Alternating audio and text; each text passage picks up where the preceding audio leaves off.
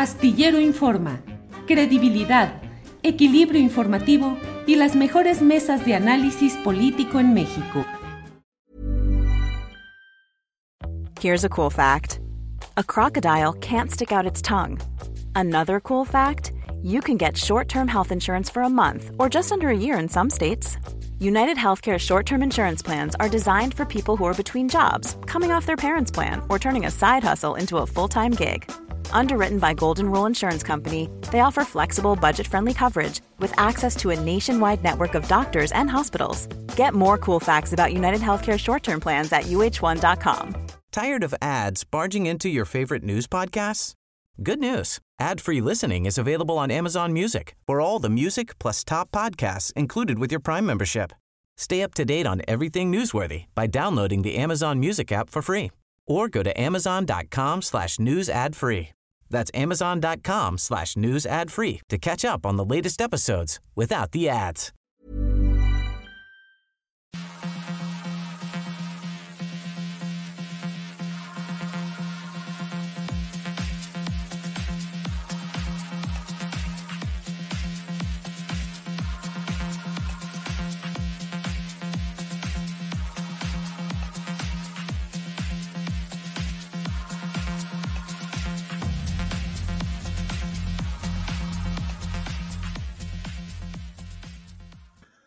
La una de la tarde, la una de la tarde en punto, y ya estamos aquí en este jueves 9 de junio de 2022 en Astillero Informa, con la información más relevante del día, con análisis, con contexto y con debate. Gracias por estar en este jueves, en el cual tendremos, entre otros segmentos, la mesa segura con Guadalupe Correa Cabrera, Víctor Ronquillo, y Ricardo Ravelo. Los temas de seguridad nacional, de seguridad pública, los temas delicados de este país, eh, abordados con seriedad y profesionalismo por tres expertos, por tres eh, periodistas, escritores, académicos que tienen la mejor información sobre el tema. Eh, vamos a estar en este jueves 9 de junio, Adriana Buentello y un servidor vamos a darle la información relacionada, entre otros temas, pues con que hubo una conferencia de prensa en la cual estuvo Alejandro Moreno Cárdenas, que es pues el personaje de estos días recientes, estuvo con los eh, presidentes de los demás partidos, Marco Cortés de Acción Nacional, Jesús Zambrano del de la Revolución Democrática, y bueno, pues fue una forma como de decir que no hay ruptura, que se defiende la alianza con todo y con Alito. El presidente de México, Andrés Manuel López Obrador, temprano en su conferencia mañanera de prensa, dijo que sí hay tiro, que claro que hay tiro, pero que el tiro está entre el PRI y el PAN debido a pues la publicación, entre otros temas de este, de este diferendo, la publicación en Mexicanos contra la Corrupción y la Impunidad de un reportaje que va directo contra Alito Moreno,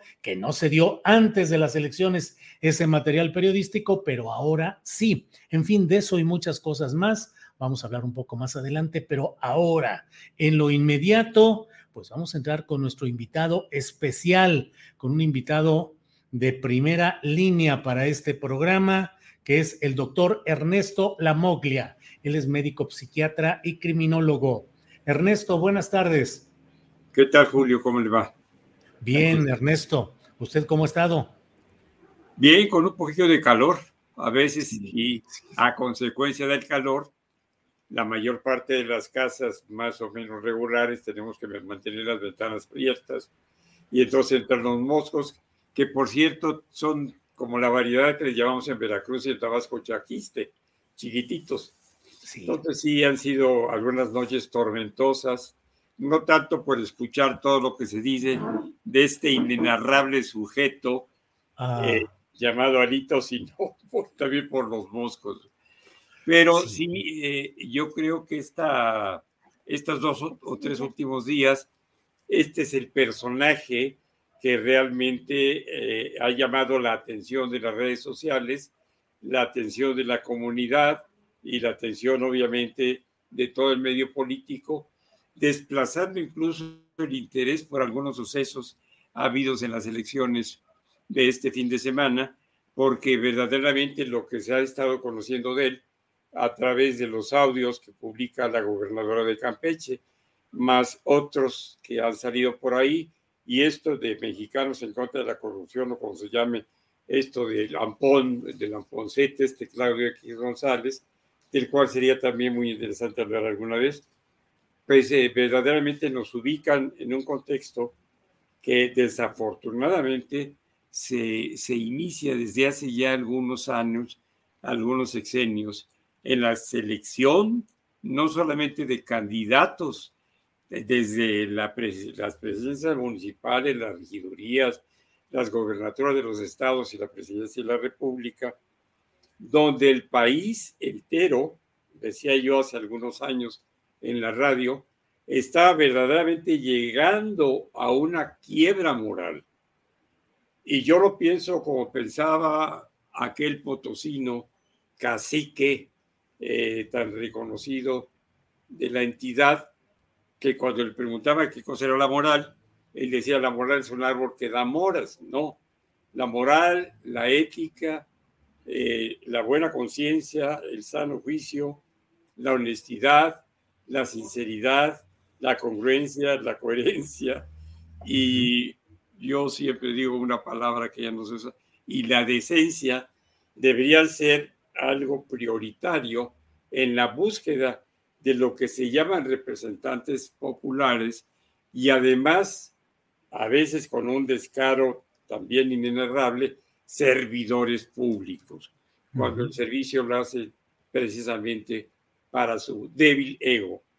Y recordar que además de estas circunstancias de quiebra moral, se nos olvida, se nos ha olvidado con algunas excepciones, desde luego, bien conocidas por cierto, que en medicina existe una palabra que se aplica en algunos trastornos en sexualidad humana y en psiquiatría, que es la palabra impotencia para referirse a la falta de capacidad de mantener la erección y en ocasiones también de impotencia, sí. Y, y también para satisfacer a la pareja, a la pareja sexual, sea hombre, mujer o quimera. Entonces, es muy importante ver esto en estos casos, porque impotencia significa textualmente falta de poder. El que no tiene poder busca cómo obtenerlo a través de lo que sea. Ya habremos visto casos históricos, como en el caso de Enrique VIII, pero una cosa muy notable, por ejemplo, fue el de Napoleón Bonaparte, que era bajito, panzoncito, con un pene muy pequeño, y afirma que era eyaculador precoz y precario. Y claro, para mantener esa imagen de poder que no lo tenía en el hecho, pues se casa con la mujer con mayor prestigio erótico en esa época en, Francia, una mujer divorciada con tres hijos y pues no le puede dar lo que le debería dar en el hecho conyugal y se lo da en territorios y en un imperio. Misma situación que empezamos a ver, por ejemplo, en este psicópata integrado que se llama Alejandro Moreno, cuando en uno de los audios dice que cuando llegue al poder y tenga manera de hacer, le va a dejar 12 millones de pesos a la esposa para dejarla tranquila. En lugar de dejarle un buen sexo, una, una, una buena acogida eh, conyugal, pues este, le va a dejar 12 millones. Fíjese cómo en este reflejo de eh, verdadera inmoralidad, porque es además meter y someter a la mujer en una postura de, eh, infelicidad y de, falta de satisfacción. Pero además, este psicópata mete en otro de sus trances o de sus eh, patrañas a la propia madre, es decir, le importa madre que su madre vaya a estar consignada porque es una de las beneficiarias de estos terrenos que compró para lavar dinero y seguramente si se hace una buena investigación por la autoridad correspondiente, pues la madre va a salir perjudicada. Entonces, nos habla de una esposa insatisfecha, de una madre metida en un problema verdaderamente eh, criminal en un delito y el tipo no tiene el menor reparo para seguir además diciendo que va a triunfar, va a tener éxito. Y tanto éxito como el que tiene con sus arranques de su puerto valor y su puerta valentía, y que para nosotros son, son una muestra de la falta de control de los impulsos, que es uno de los diagnósticos más importantes de la conducta en los seres humanos y que incluso ocupa el primer lugar en el capítulo, en, el libro tercero del manual diagnóstico y estadístico de los trastornos mentales. Y el primero de los trastornos del control de los impulsos se llama trastorno explosivo intermitente. Y esto es lo que precisamente este infeliz, este enfermo mental, hace cuando tiene sus eh, intervenciones telefónicas con sus comparsas, con sus colegas o, con quienes usa como basínica para decir la mayor cantidad de bajezas que yo he escuchado en mi vida, teniendo casi 50 años de grupo de autoayuda, donde se habla con un lenguaje muy áspero, y haber trabajado desde muy joven con individuos conectados con el delito, porque fui jefe de la sección médica del Tribunal para Menores, me tocó ser el asesor en materia de prevención y adaptación social del secretario de Gobernación de Echeverría y toda la reforma penitenciaria que logramos hacer, la remodelación de las Islas Marías. Y mi contacto con delincuentes fue cotidiano y diario de, de lenguaje en lenguaje, incluso para poner un ejemplo de lo que era eso, mi chofer en el jeep de donde yo me transportaba en las Islas Marías, le decíamos el longo, longo del longo porque era muy alto, un muchacho potosino, tenía 29 homicidios y era mi chofer. Entonces, el lenguaje que se usaba y de lo que se hablaba, pues era obviamente así. Pero jamás en mi vida, jamás en mi vida, ni siquiera un alcohólico, ni siquiera al peor de los patanes o al más enfermo de los teporochos, yo escuché e, esa cantidad y esa calidad de bajezas dichas de manera innecesaria, pudiendo tener un lenguaje más o menos correcto y propio para el lugar y la jerarquía de un presidente de un partido nacional que gobernó al país cerca de 90 años. ¿De dónde carambas, como diría Andrés Manuel, de dónde carajo sacaron a este tipo? La verdad es que yo he tratado de buscar cuáles son los orígenes de estos sujetos.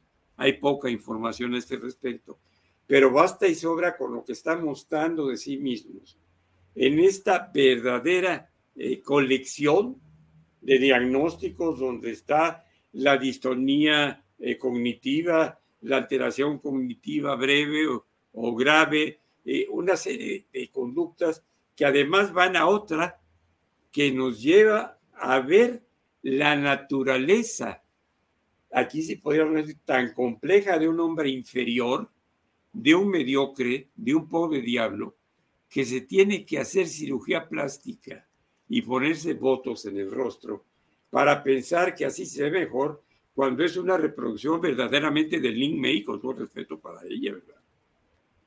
Eso se llama dismorfia corporal. Y ya llevamos ahorita casi cinco diagnósticos de este tipo. ¿verdad? Sí. Definitivamente, primero es un psicópata integrado, sin duda alguna. Y si revisamos en, el trastorno psicopático cuál es la capacidad de relación amorosa, incluso familiar, que dicen tener, lo explicaría perfectamente bien. Es un tipo que tiene una distonía. Es, hay, hay, hay, una, hay una diferencia, un doble lenguaje, una doble moral entre lo que dice y lo que hace. Sobre todo en los últimos momentos en que se declara triunfador, exitoso y que van a seguir las cosas. Y eh, lo demás, bueno, pues es un individuo verdaderamente que no tiene ninguna calidad ética y moral para involucrar y exhibir su falta de capacidad en la intimidad sexual, exponiendo a la mujer a ser comprada. Le voy a dar 12 millones para que se quede en paz. Y en el término de la definición de prostitución está la sencillez de este hecho prostitución es comercio sexual. Y si el señor tiene que comprar, como diría su correligionario panista, la ardilla, con esa forma también grosera, áspera y lépera decir, a su vieja le hace falta otra cosa, no 12 millones de pesos. Y él lo sabe, y no lo va a disfrazar con Botox ni nada, ni poniéndose una prótesis en salva hacia la parte o usando la aspiradora que usa por ahí un exartista que, que era en sus momentos guapo y fue amante de varias idiotas. Entonces, todas estas, toda esta patología, Julio, yo no me explico cómo no la pueden advertir, cómo no la pudieron advertir. Y todavía le permiten a este individuo, incluso grupos colegiados del PRI, que están haciendo una defensa sustantiva, como escuchaba yo en la mañana algunos de estos miembros de estas corporaciones que van por la justicia social, etcétera, todas aquellas promocionales mercadotécnicos que usó el PRI durante años y que quieren corregir lo que pasa en la dirigencia del partido. ¿Cómo es posible que lleve a la Secretaría General a una mujer que tuvo que ver en muchos sentidos con Jesús Murillo Caram, con el excuñado de Claudia Chembao, con el chino, ¿cómo se llama el que fue secretario de Gobernación este infeliz? Osorio Chong. título de abogado tiene, ¿verdad? Miguel Ángel Osorio Chong.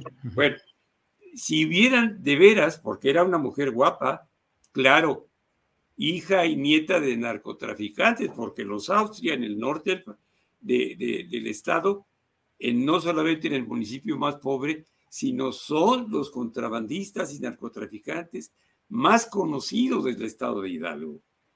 Y por favor, dígale usted a sus reporteras y a otras reporteras de otros programas que son muy decentes y quizá tienen un poco de miedo, que el apellido de esta señora es Villano que la G antes de I y la E en italiano es Y, así como era Gina Lollobrigida, no era Gina Lollobrigida, es Gina Lollobrigida. Y mi apellido, si lo dicen en el norte de Italia, dicen la Moya, y si lo dicen en el sur de Italia, dicen la Molia, porque ahí la G se elimina y queda como L.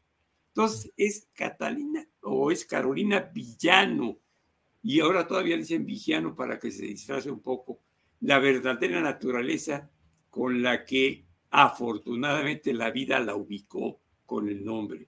Y además, acusada indirectamente por la víctima del asesinato de un anestesiólogo de cierto prestigio en el Hospital de la Luz aquí en México y que era amante de la hermana menor de Carolina y que cuando él va a terminar con ella, a la casa allá en Pachuca, este, uno de los guaruras de Carolina, dicen y afirman los periódicos de la época, va y lo asesina cuando arranca su coche al salir de terminar la relación de Amaciato con esta otra niña del mismo apellido. Y el tipo todavía se va unos 10 o 15 metros y se estrella contra un árbol. ¿Cómo es posible que no se tomen en consideración para la presidencia y la Secretaría General de un partido como el PRI estas situaciones verdaderamente delictivas, delincuenciales, pero sobre todo, usando la terminología con la que empezó, indecentes e inmorales. Y no soy ninguna perita en dulce. Yo puedo decir que soy bastante respetable en mi condición de médico pero como hombre y de muchacho hice de todo. Nunca cometí delitos y menos robé, por eso no tengo nada, no tengo recursos. Y qué bien, porque esa me hace mirar de frente a quien se me ponga también enfrente, valga la redundancia. Pero esto además agravando una situación más peligrosa, más inaceptable y más increíble, que es la asociación con el PAN. ¿Qué es el PAN en la actualidad con el 1939? Poco después, 10 años después de la autonomía universitaria, se, recuerdo en la literatura, eso no me tocó vivirlo, yo nací en el 40, pero se nombra a siete mexicanos ilustres como los siete sabios, así como veía los siete sabios de Grecia, los siete sabios. Uno de ellos fue Manuel López Morín. ¿Sabe cómo le decían a Manuel López Morín? Hasta el 39 que funda el PAN. Le decían en latín homus faber. Quiere decir el hombre que construye, el hombre que fabrica. Y ese fue el papel de un hombre decente, un abogado intachable que simplemente entre las ideas del sinarquismo, entre las ideas que tenían del nacionalsocialismo, pues fue un hombre de derecha, pero fue congruente con lo que era, a pesar de que los nietos hayan sido la porquería que pueden haber sido, sobre todo algunos, dos o tres de ellos, sobre todo el que trabajó en el gobierno federal, ¿verdad? Que es muy cuestionable. Y la señora esta que anda por ahí ahorita huyendo porque se robaron que tal que tantos millones su, su marido y nietas de este hombre extraordinario. Y entonces ese hombre que es un constructor, que es un arquitecto de la oposición real que tuvo el Partido Nacional Revolucionario cuando se convierte en el PRI, pues era un hombre respetable como lo fueron muchos de, sus correligionarios, sobre todo eh, las personalidades de Jalisco y de Chihuahua que lo acompañaron en la formación del partido, en la estructuración del partido formación, hechura, estructura, arquitectura, dan al edificio ideológico del PAN una solidez. ¿Y qué pasa ahora? ¿Quién es la cabeza del PAN? Yo he puesto a pensar porque la realidad es que me preocupa mucho otra personalidad aquí verdaderamente inocua, casi inexistente, que es la de Marco Cortés. Me he puesto a buscar quién es y no entiendo. No sé de dónde lo sacaron, ¿verdad? No sé si es amigo de Canalla o quién lo sacó. Y los están usando igual que usaron en muchas cosas a Cedillo. Cedillo como fue usado en una de las, antes de ser presidente, como lo usó Carlos Salinas. Y ahora, ¿quién usa eso? Como Calderón, el borrachín tiene un desprestigio total, pues ya no puede actuar como pudiera haber actuado. Y ya no están los que fueron sus mentores, que desafortunadamente ya murieron, y ya no está gente tan brillante como, como Chrysler, por ejemplo, que era una gente de veras de mis respetos, aunque yo no haya comulgado con las, con las teorías derechistas del Partido Acción Nacional. Adolfo Chrysler Ibarrola. Adolfo Chrysler Ibarrola, verdaderamente una persona de lo más decente o de lo más capaz como revolucionario, como político, como, como Maquío, aunque tenga el, el, hijo que lleva su nombre, dando verdaderamente vergüenzas, como vergüenzas le dará Arnaldo Córdoba tener como hijo a este ampón terrible que hoy es presidente del INE para desgracia del pueblo de México. Porque don Arnaldo fue un politólogo y un filósofo de primera que verdaderamente se volvería a morir como se, se moriría don Julio Scherer de saber las porquerías que se atrevió a hacer su hijo Julio, homónimo de él, en relación con los hermanos de Margarita Zavala, al grado de tener que ser expulsado de otro hombre que le dio la confianza, porque se ha confiado de muchos a los que tarde o temprano tuvo que correr y tendrá que correr. Claro. Ernesto, pero entonces... Desgraciadamente, le cuesta mucho trabajo aceptar cuando uno le sugiere que se revise la historia de las personas que se le acercan o que manda como colaboradores, como fueron los primeros dos directores de, de Jovepris. Me sorprendí ayer o antier escuchando al director de Jovepris, yo, un muchacho con presencia, con un lenguaje preciso, precioso, que indica honradez, honestidad y con cifras demuestra, y tiene el valor y los tamaños para expulsar a 32 zampones de los directivos de COFEPRIS, cosa que no hicieron en el sexenio anterior, habiendo podido tener suficiente para hacerlo. Y ahora también, con esto que se, que se vivió durante la pandemia, del ocultamiento de medicamentos deliberadamente y que los laboratorios, cuando menos en seis casos, estén en poder de dirigentes periodistas. De lo peor. Entonces, bueno, ¿cómo es posible entonces que haya una asociación entre este, e, e, entre esta caterva, entre este, de enfermos mentales, condenados y no condenados por estos delitos, desde el homicidio, no, no, no, no material, sino intelectual, el robo, el latrocinio, el lavado de dinero, el uso de sustancias, y este tipo, el otro, con el, con el trastorno dismórfico corporal, que nada más falta que se inyecte de veras pene eh, o alguna otra cosa para que le sirva y no tenga que pagar 12 millones por sus deficiencias. Claro. Pero, ¿quién dirige al PAN en la actualidad? Un sujeto inocuo que a mí me hace recordar mucho un compañero de los grupos de autoayuda que yo tuve, que entramos en la misma época, un grupo de compañeros de Torreón, muy, muy poderosos económicamente, intelectualmente, lo siguen siendo, inteligentes, sensibles, educados, y, entró con ellos un, un, compañero que era totalmente invisible, por decirlo de alguna manera. Y cuando yo pregunté quién era, porque sabíamos entrar al mismo tiempo, ya me dijeron, se llama tal y se llama tal. Oye, ¿y, a qué se dedica este muchacho? Me dijeron, es macuarro. Macuarro. Yo lo caló, y el caló este, delincuencial es muy, pero macuarro no sabía lo que significaba. Le dije, ¿qué cosa es macuarro? Y me dice, es media cuchara. Albañil. Pues, ¿qué es media cuchara? Pues es el ayudante de albañil. Ah, Chihuahua, bueno. Y él se sentaba junto a mí y lo quise mucho. Ya murió, murió en Chihuahua, se fue para algún grupo allá. Pero eh, eh, era de los mejores servidores y de los mejores compañeros. ¿Por qué? Porque no pensaba. Entonces todo le entraba como cuchillo en mantequilla. En cambio, los sabios, los poderosos, los intelectuales, los, los que teníamos una carrera, los que nos sentíamos inteligentes, y los que padecíamos de soberbia intelectual, cuestionábamos todo lo que nos decían. A mí me hablaban de Dios y me les decía, bola de mochos, no me vengan con fregaderas, ¿cómo que es eso del poder superior? Les cuestionaba todo. Pero, pero, pero este muchacho no, le entraba todo y entonces iba muy bien y fue muy bien y se mantuvo muy bien hasta su muerte hace dos o tres años. Pero era invisible literalmente. Entonces, yo veo a este Marco Cortés como un macuarro.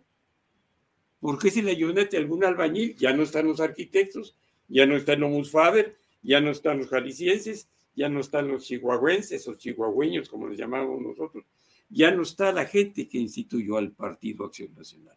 Y ahora, ¿quién vio hablando por el partido?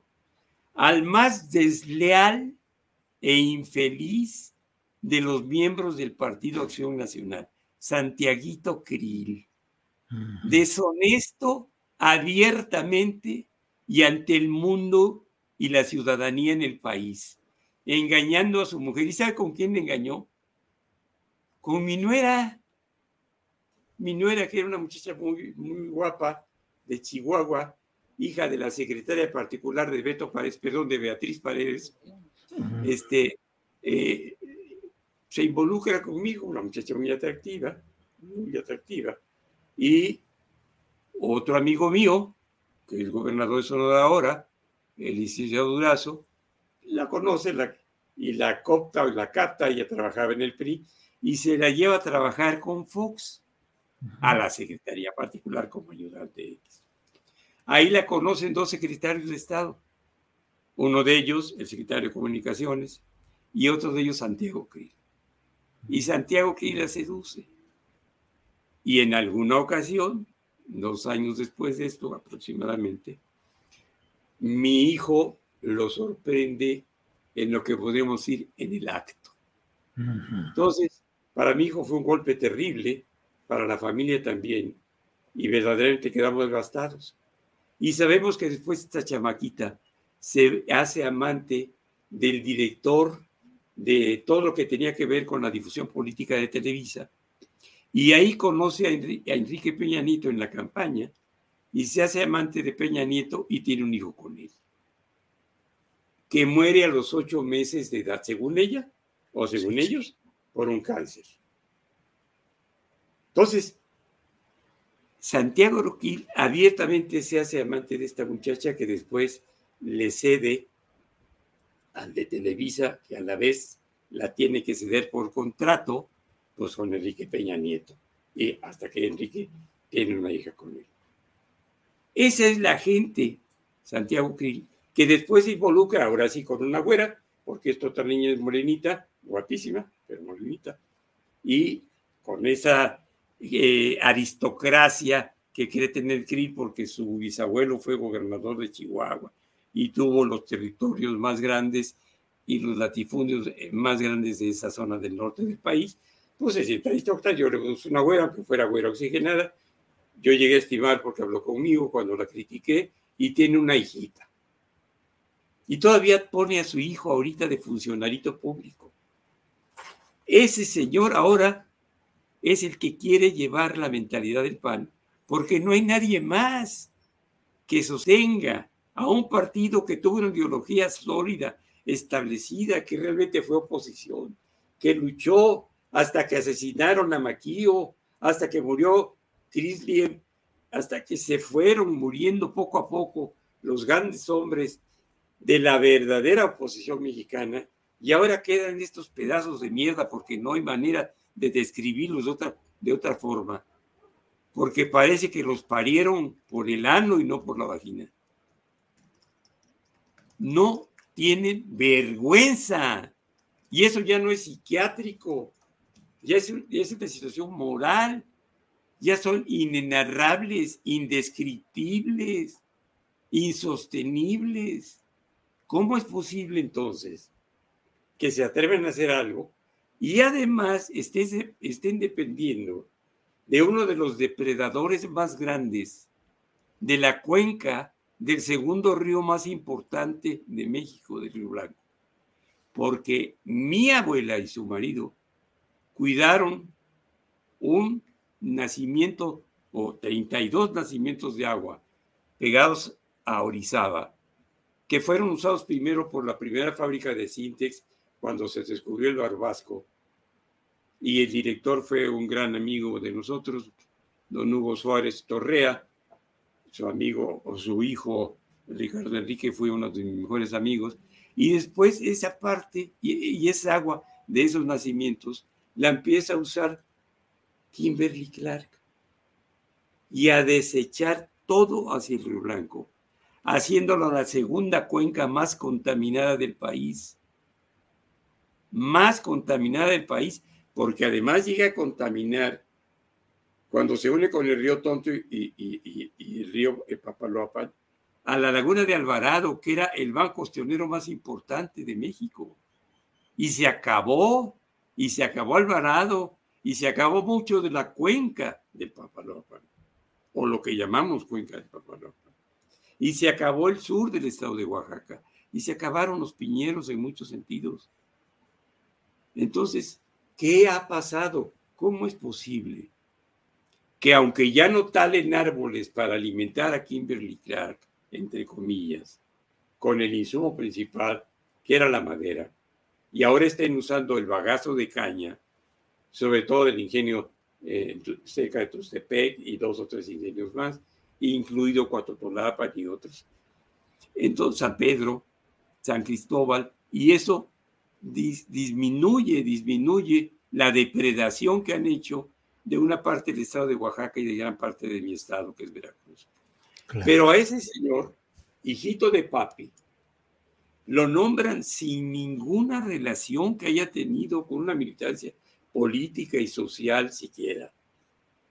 Lo nombran presidente de un grupo anticorrupción. Cuando ese señor canoso, gastercillo, amponcete de porquería, Claudio X González, que se hay que examinar hasta dónde llega su perversidad, su porquería emocional, su inmoralidad, presumiendo de estar en contra de la corrupción. Y es el hombre que más ha contaminado los estados de Veracruz y Oaxaca. Nada más ni nada menos. Unido también a lo que hace Cementos Veracruz en la región, cuando lo compra Dante Delgado con sus hermanos, acaban con el cerro que dividía a los dos subsistemas, Orizaba y Córdoba, que tienen 600 metros de diferencia, compra Dante Delgado ese negocio para hacer la competencia a los de Monterrey. ¿Y qué es lo que pasa? Talan como se hiciera al monte, un monte divino a donde íbamos a cazar ardillas y zorras de chiquillos, todos los chamacos que hacíamos estas barbaridades en Orizaba, hasta con orqueta y, con charpe, como decimos charpe nosotros, lo que le dice aquí tirador, o no sé cómo le llaman, que se hace con ligas. Y ese hombre, Dante Delgado, paisano mío, muy amigo de mi padre, su mamá, la mamá de Dante, era vecina de mi mamá en Córdoba. Cuando mi madre sufre la caída que la llevó a la muerte al final, la mamá de Dante la rescata. Así que yo tengo que agradecerle mucho a esa familia. Pero lo que no agradezco es que hayan depredado ese cerro, porque el equilibrio entre el clima de Córdoba y Orizaba, donde paraban las nubes que venían desde la costa veracruzana, acabaron con la hidrología de la región con más lluvias y más humedad y bosques humedales de nuestro país.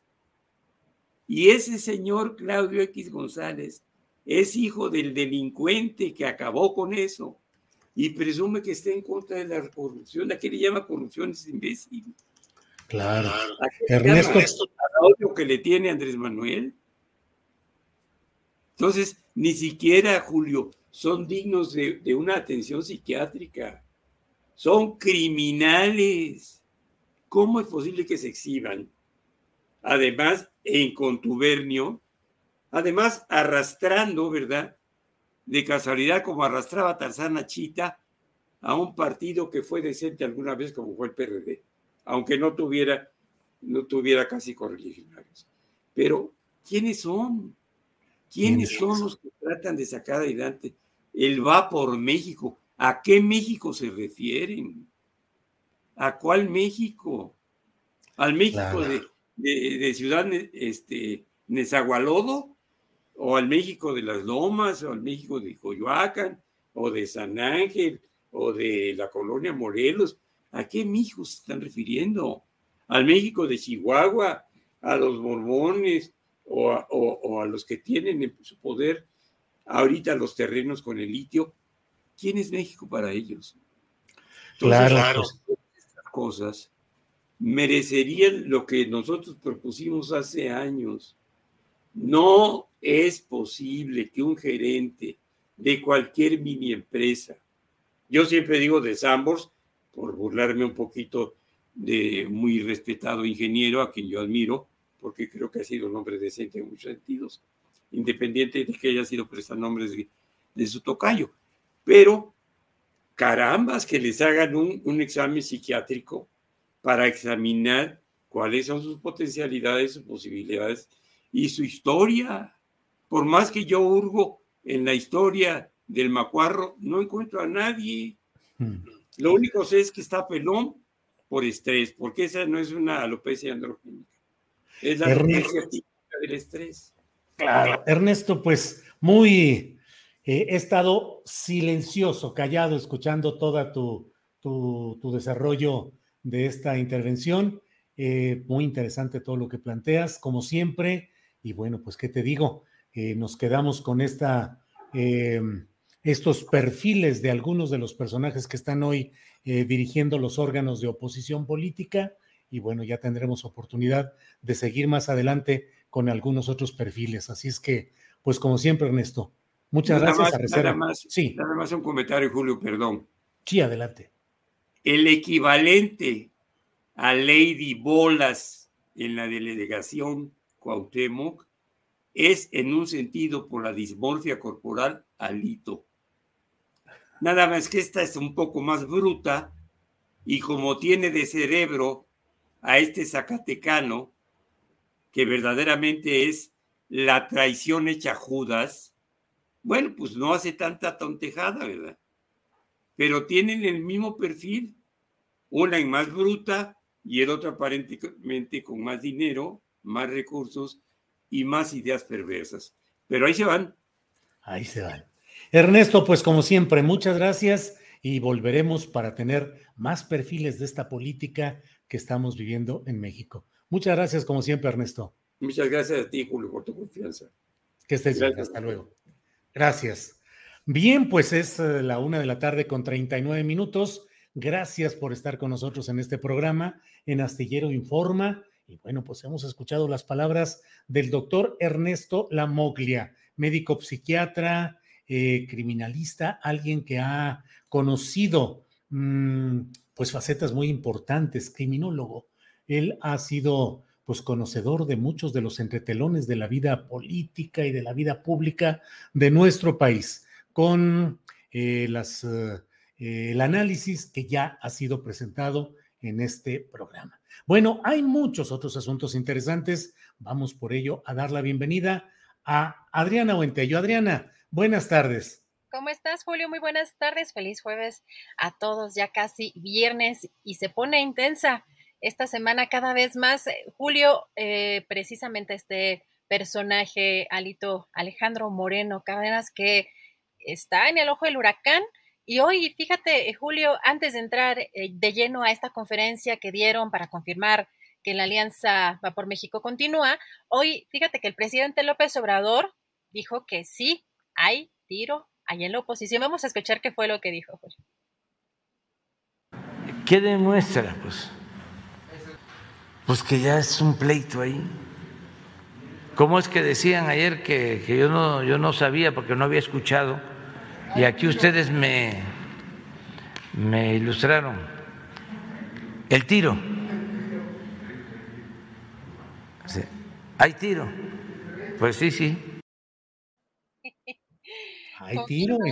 Así es. Y además, Julio, interesante también lo que critica el presidente López Obrador, porque eh, criticó precisamente que esta organización que fundó Claudio X González, Mexicanos contra la Corrupción y la Impunidad, haya esperado a que pasaran las elecciones del domingo pasado para dar a conocer esta investigación y aseguró que actúan políticamente. Escuchamos y regresamos. Pero toda una ruptura. Claro, algunos este, dicen, ¿por qué esto no lo dieron a conocer antes de las elecciones?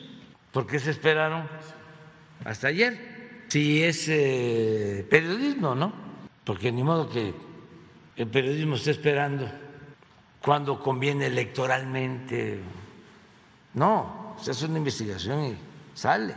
Esto demuestra que este grupo hace política, no periodismo, que no metan al noble oficio de, del periodismo y tampoco al noble oficio de la política, porque lo que hacen es politiquería. Pero sacan ayer esto. ¿No tienes algo ahí? Un resumen de la denuncia que hace esta asociación de Claudia X González. Entonces, ya se están deshaciendo de, del PRI pues esto es lo que dijo Julio, ya se están deshaciendo del PRI, Julio, pero parece que no. ¿Cómo ves esto que dijo el presidente López Obrador en la mañana, Julio? Pues sí, a todo mundo nos ha eh, parecido muy significativo el hecho de que se haya utilizado el instrumento periodístico de mexicanos contra la corrupción y la impunidad para darle un golpe postelectoral a Alejandro Moreno, postelectoral porque bueno, si esto se hubiera publicado antes de las elecciones, hubiera tenido un sentido, pero ya después, pues parece que embona en lo que ya hemos platicado, en este propósito de ir tirando lastre y de ir haciendo a un lado algunos dirigentes, en este caso el PRI, que la verdad no le está aportando más que negativos a esta alianza. Y hoy con... Ah, eh, lo que seguramente más adelante comentarás, Adriana, que es esta conferencia de prensa, pues los tres, los tres dirigentes comparecen, los de PRI, PAN y PRD, pero en el fondo pues es defender la postura de Alito en esta etapa en la cual hay muchos comentarios acerca de que están buscando la manera de rediseñar la alianza y que no saben si el PRI con Alito realmente funcione, si deba de cambiarse solamente a Alito o si es el PRI en lo general lo que les está causando pues eh, muchos eh, eh, efectos deficitarios en su imagen y en su propuesta política y electoral, Adriana. Julio, qué complicado se está poniendo el panorama para la oposición también, porque parece que eh, quizá haya un mensaje, no sé si doble, pero por un lado, eh, la parte de, de, la organización que fundó Claudio X González y esta presión porque vimos muchas imágenes de estas reuniones que tuvo precisamente Claudio X González con los líderes de los tres partidos y por supuesto fotografías muy sonrientes con Alito, Alejandro Moreno, eh, pues, eh, liderando esta, esta alianza. Hoy lo curioso, eh, Julio, es que esta, esta conferencia de prensa la encabezó, inició y dio los principales anuncios precisamente Alejandro Moreno. Y fíjate, dentro de lo, vamos a escuchar un segmento que le seleccioné porque eh, además de lo que ya hemos visto también en estos, en estos días, eh, la parte en la que se busca victimizar después de que fue evidenciado con actos de corrupción y que vimos que independientemente de las filtraciones que dio a conocer Laida Sansores, la gobernadora, de Campeche, y que sabe que es ilegal difundirlas por, en el menor de los casos de, en cuanto a su responsabilidad. Lo interesante es que ya está comprobado, o sea, ya tiene una investigación, ya eh, el reportero de Mexicanos contra la Corrupción tiene este seguimiento que vamos a diferenciar la parte editorial, la parte de las cabezas directivas de esta organización Mexicanos contra la Corrupción y precisamente la línea política de Claudio X González con el trabajo periodístico, porque están utilizando evidentemente el trabajo periodístico de reporteros, de buenos reporteros para fines políticos, pero hay que diferenciar también esa parte porque luego quieren linchar a los reporteros y no, el, el tema va un poco más arriba. Pero aquí Alejandro Moreno Cárdenas, eh, Julio, se ha victimizado en estos últimos días y en estas eh, últimas horas no ha sido la excepción. En una entrevista, por ejemplo, en el caso de Carmen Aristegui, que entrevistó a Alejandro Moreno, eh, anunció además, va a llevar este tema pues al lado internacional, que es la parte interesante que busca la injerencia de otros países sobre México. Ya lo hemos visto además con estas declaraciones de los senadores de Estados Unidos. Pero eh, Alejandro Moreno anunció que va a llevar la próxima semana a cabo una gira de trabajo a Estados Unidos en la que va a interponer eh, denuncias ante organismos internacionales en contra de eh, pues toda esta situación o la persecución política de la que se considera objeto.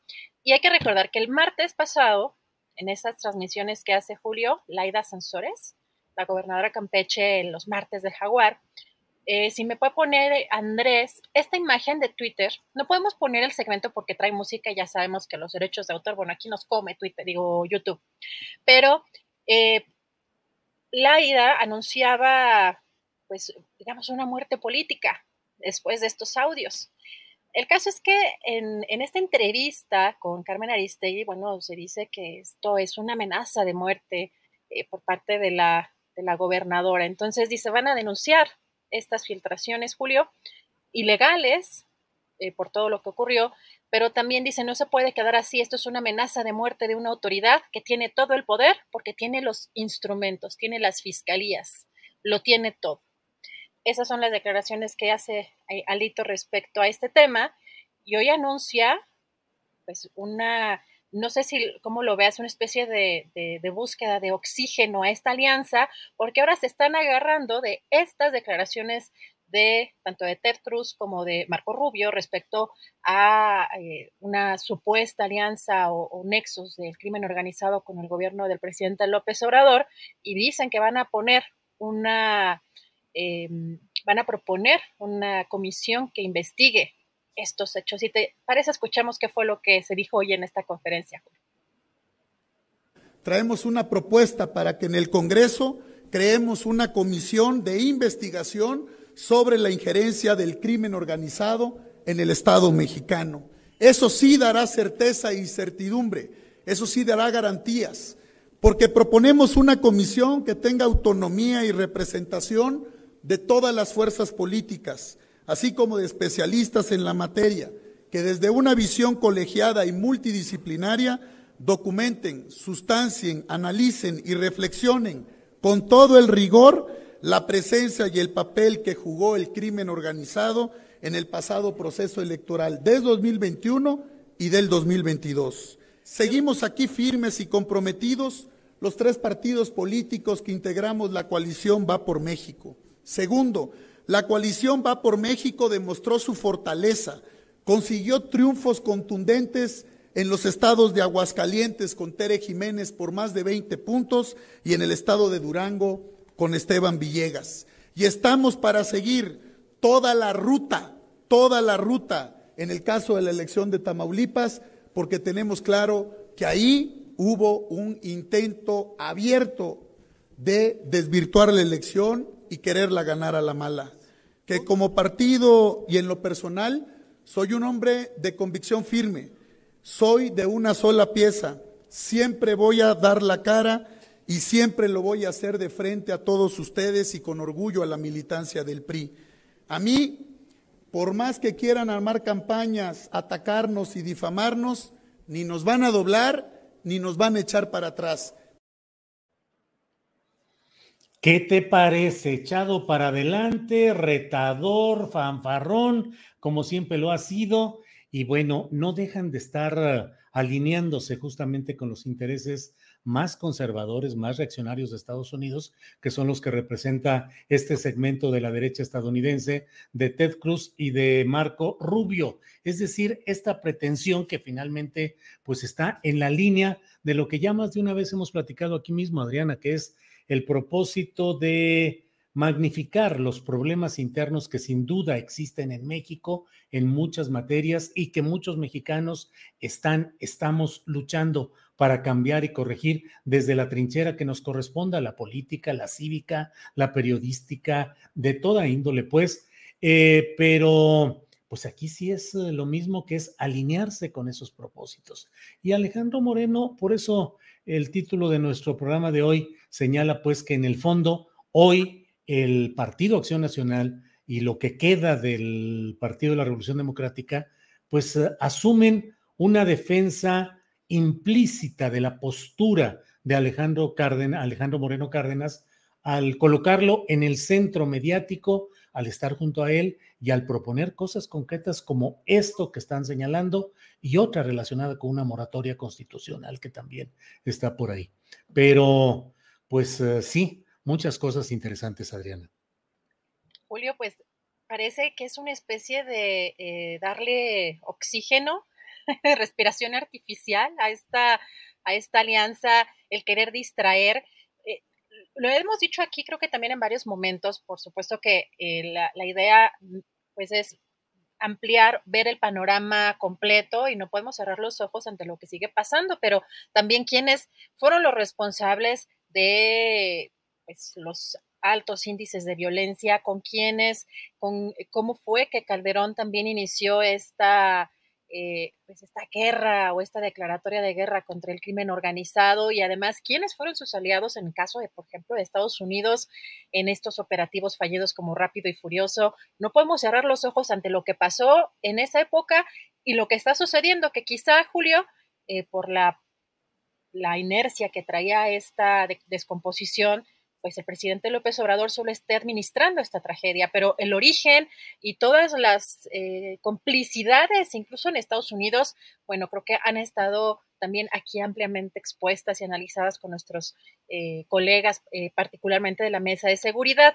Aquí lo interesante, Julia, es que por un lado no cerraron la puerta a Movimiento Ciudadano. Aquí eh, le hicieron preguntas específicas también en la conferencia de prensa y Alejandro Moreno sí fue eh, claro en esa parte en la que sí está, eh, estaría abierta la, la, puerta para Movimiento Ciudadano para sumar, dijo, todas las expresiones políticas, pero también fueron muy enfáticos en esta investigación, en esta investigación que quieren llevar a cabo para evidenciar la supuesta complicidad del gobierno del presidente López Obrador con el crimen organizado, particularmente en las elecciones tanto del 21 como del 22. Vamos a ver si esto le, les trae este, pues, eh, ese oxígeno que tanto anhelan. Y también fíjate que en otra, eh, en, otra de las propuestas que hicieron eh, hoy en esta conferencia es que firmaron en esta, esta coalición una la moratoria constitucional para no aprobar ninguna de las iniciativas eh, que va a mandar el presidente recordamos que falta todavía esta parte de la iniciativa de la reforma electoral, así que se ve todavía un panorama complicado, particularmente para las elecciones del próximo, del próximo año, y recordar que precisamente el PRI perdió en tres años 10 gubernaturas, así que está en una situación eh, complicada. El eh, Alito dijo en esta conferencia, presume que esta alianza, Julio, tiene 40 puntos o sea, suma 40 puntos y que Morena con todas, eh, con su alianza, eh, suma 44 puntos. Ese es el análisis que hacen ellos y a partir de ahí están buscando eh, tomar pues nuevo vuelo o, vuelo respecto pues a estas propuestas que están haciendo y vamos a ver qué, sigue en esta lucha electoral, Julio. Fíjate que esta moratoria constitucional es muy interesante porque en el fondo lo que están diciendo es una especie de boicot a las iniciativas que envíe el presidente de la República y que impliquen la necesidad de reformar, adicionar o modificar algún artículo constitucional, es decir, las reformas mayores. El presidente de México ha dicho que solo le quedan dos por delante, que serían la reforma electoral, la propuesta de reforma electoral y la propuesta de reforma a la letra constitucional para formalizar que la Guardia Nacional pase ya formalmente a la Secretaría de la Defensa Nacional. Estas dos iniciativas, más allá de lo que se opine de ellas a favor o en contra, pues estarán ahora de antemano, eh, de origen, estarán obstruidas por los participantes de el PAN, el PRI y el PRD con esta moratoria constitucional. En el Universal, leo en su portal, dice, ante la intromisión del gobierno federal en las elecciones del pasado domingo y por la cerrazón al diálogo con la oposición por parte del presidente Andrés Manuel López Obrador, la coalición Va por México presentó una moratoria constitucional. Esto implica que durante el tiempo que resta a esta legislatura, los grupos parlamentarios de estos tres partidos no aprobarán ninguna iniciativa de reforma, adición o modificación a la Constitución. Señalaron que los legisladores de la alianza que presidan y participen en los órganos de gobierno, así como en las comisiones y grupos de trabajo, lo van a hacer solamente en los términos estrictamente institucionales e indispensables para dar buen curso y trámite al proceso legislativo, es decir, lo mínimo necesario porque hay comisiones que presiden los eh, eh, que presiden miembros de estos tres partidos. Habrá de verse si de veras es una, si no hay algún tipo de irregularidad punible, castigable, para que los presidentes, los secretarios de las comisiones se limiten a una especie de brazos caídos en los que digan, doy por iniciada la sesión de la comisión, pero hasta ahí no hago absolutamente nada, porque eso es meter en una parálisis legislativa a este poder. Ya iremos viendo, Adriana.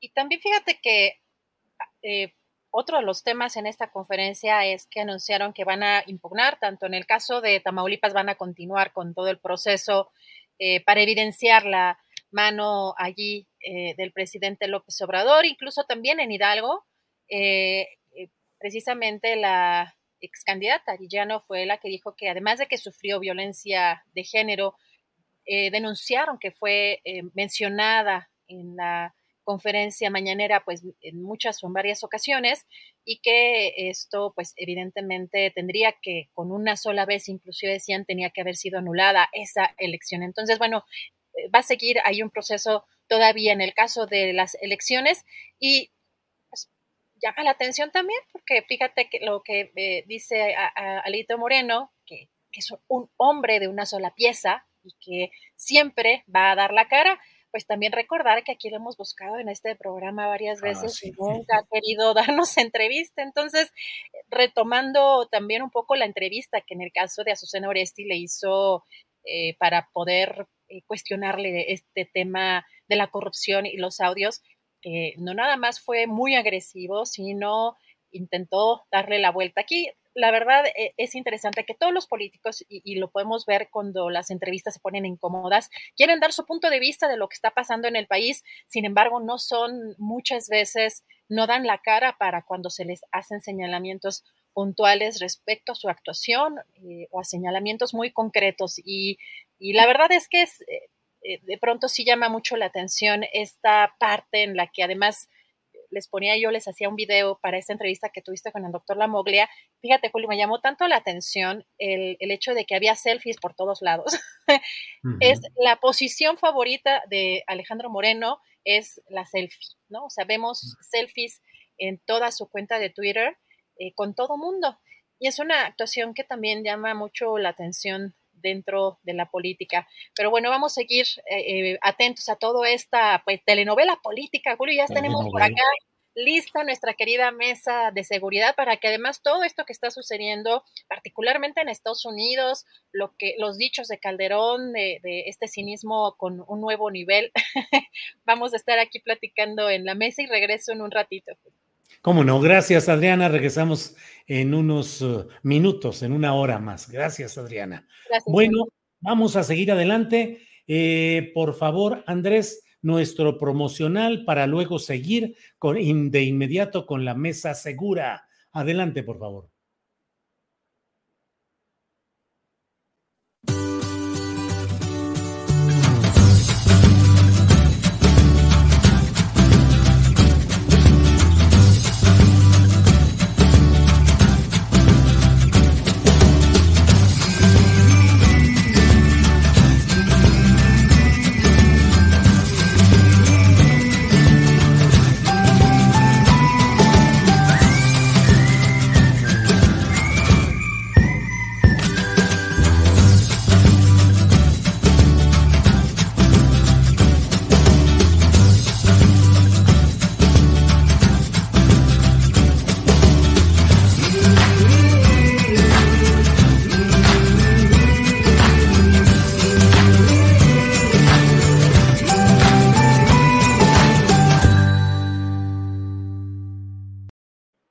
Las dos de la tarde con un minuto, invitamos a quienes nos escuchan a través de Facebook para que por favor se pasen a YouTube, donde continuaremos con esta mesa segura. Ya lo saben, tocamos temas con el mayor profesionalismo, con la mayor calidad, con mucha seriedad y profundidad, eh, con ah, Guadalupe Correa, con Víctor Ronquillo y con Ricardo Ravelo pero siempre en estas plataformas hay circunstancias que luego generan problemas, no solo la desmonetización, sino incluso eh, retiro de canales. Entonces, preferimos salir de Facebook y les pedimos a quienes nos escuchan en ese canal que pasen por favor al de YouTube. Aquí estamos y aquí seguimos. Bien, bien, pues hemos... Eh, ya hemos salido de esa plataforma de Facebook. Son las dos de la tarde con un minuto y es el momento exacto para darle la bienvenida a nuestros compañeros. Guadalupe Correa Cabrera, buenas tardes. Muy buenas tardes, Julio, Víctor, Ricardo. Muy buenas tardes y un placer estar con ustedes como todos los jueves. Gracias, igualmente. Eh, Ricardo Ravelo, buenas tardes. ¿Qué tal, Julio? Buenas tardes. Es un placer, como siempre, estar contigo cada jueves. Saludo a Guadalupe, a Víctor y al auditorio que nos está siguiendo en este momento. Gracias. Víctor Ronquillo, gracias eh, por estar aquí. Buenas tardes.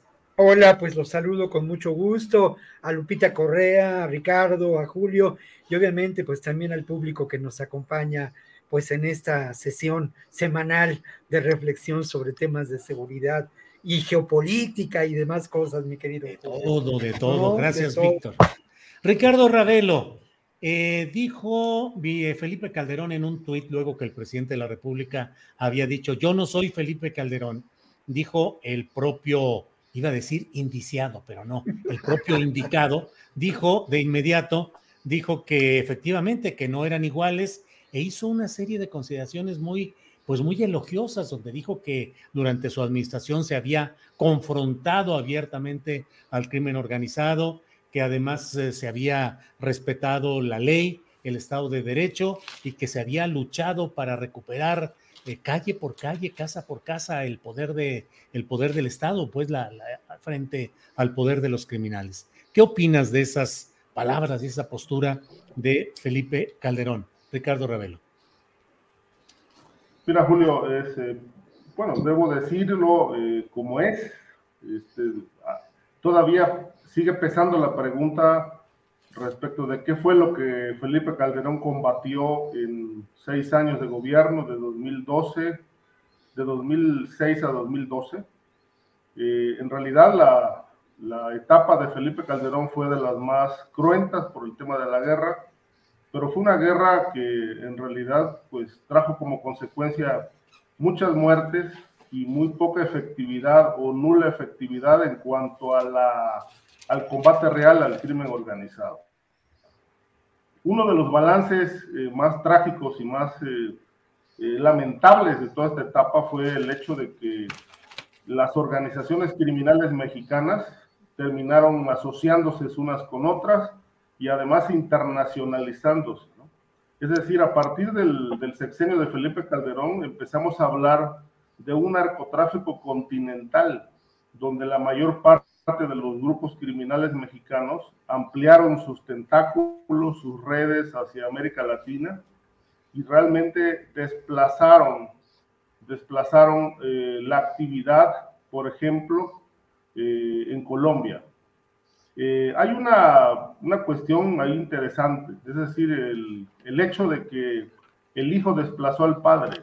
En este caso, los mexicanos llegaron a Colombia, se adueñaron del transporte, que es la fundamental, y obviamente a partir de ahí el crimen organizado en Colombia no quiere decir que se haya achicado o se haya desmantelado, al contrario, dio un giro drástico y hoy la actividad de crimen organizado en Colombia es distinta, pero tan eficaz eh, como en su, momento, en su etapa de esplendor.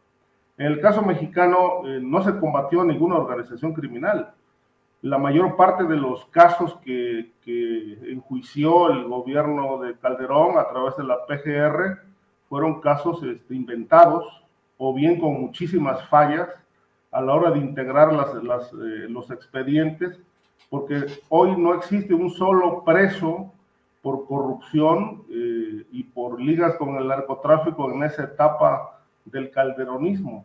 Es decir, la mayor parte de los acusados alcaldes, funcionarios de alto nivel, incluso de la propia PGR, pues todos terminaron siendo liberados, porque como en ningún otro sexenio, en el de Felipe Calderón se hizo un uso extralimitado de la figura del testigo protegido para enderezar acusaciones fabricadas en contra de los enemigos del poder, enemigos políticos. Y entonces, pues estos casos realmente no se sustentaron ante los jueces por falta de pruebas y todos terminaron liberados. Uno de los escándalos mayores fue el tema de la operación limpieza en la PGR, con una cauda de funcionarios que fueron encarcelados y luego liberados por falta de pruebas. El caso del Michoacanazo, una docena de alcaldes que terminaron presos tuvieron que ser liberados por falta de pruebas. Es decir, en resumen, el combate al crimen organizado en la etapa de Felipe Calderón resultó un fracaso y un fiasco, con la agravante de que además su secretario de Seguridad Pública hoy está preso por servir a los intereses del cártel de Sinaloa. Me parece que lo que Calderón dice eh, no es cierto. Finalmente, esto ya lo coloca como un mentiroso, porque pues él sabe bien y de fondo que su gobierno fue un fracaso en este. When you're ready to pop the question, the last thing you want to do is second guess the ring. At BlueNile.com, you can design a one-of-a-kind ring with the ease and convenience of shopping online. Choose your diamond and setting. When you find the one, you'll get it delivered right to your door. Go to Bluenile.com and use promo code LISTEN to get $50 off your purchase of $500 or more. That's code LISTEN at Bluenile.com for $50 off your purchase. Bluenile.com code LISTEN. Tired of ads barging into your favorite news podcasts? Good news. Ad-free listening is available on Amazon Music for all the music plus top podcasts included with your Prime membership. Stay up to date on everything newsworthy by downloading the Amazon Music app for free or go to amazon.com slash news ad free. That's amazon.com slash news ad free to catch up on the latest episodes without the ads. Gracias, Ricardo. Eh, Víctor Ronquillo, ¿qué opinas de las palabras de Felipe Calderón? Y bueno, pues es que lo que dice Ricardo Ravelo me parece muy sensato. es también eh, oportuno pues eh, evaluar el saldo de lo que se vivió en aquella época. ¿Realmente se cambiaron las cosas? ¿Realmente se respetó el Estado de Derecho? Eh, ¿Se abatieron los grupos criminales o en qué quedó todo aquello? Víctor, por favor. Bueno, yo creo que es el momento en que lamentablemente se establece la guerra contra el narcotráfico con todas las posibles consecuencias, ¿no?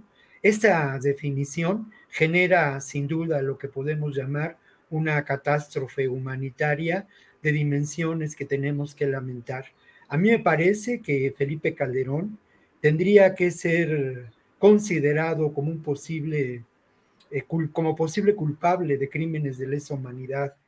Creo que su gestión al frente del gobierno de nuestro país generó graves problemas, como lo mencionaba, en términos de violaciones de derechos humanos pero habría que preguntarse con quiénes estableció alianzas el gobierno de López Obrador para llevar adelante su estrategia de la guerra en contra del narcotráfico.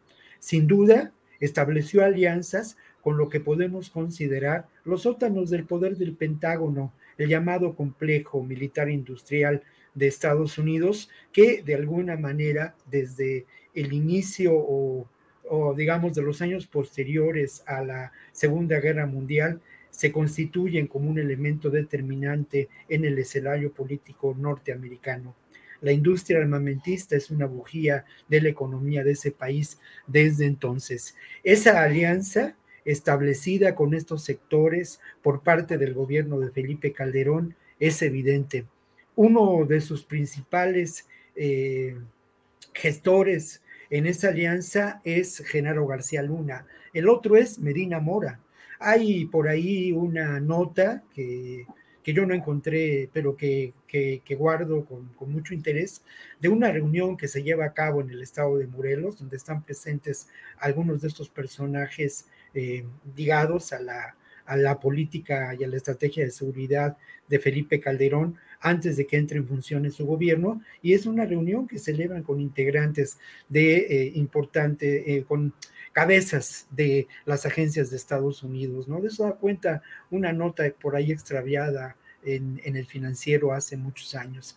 Y luego, ¿con qué otro sector estableció alianzas Felipe Calderón para llevar adelante su estrategia de guerra contra el narcotráfico?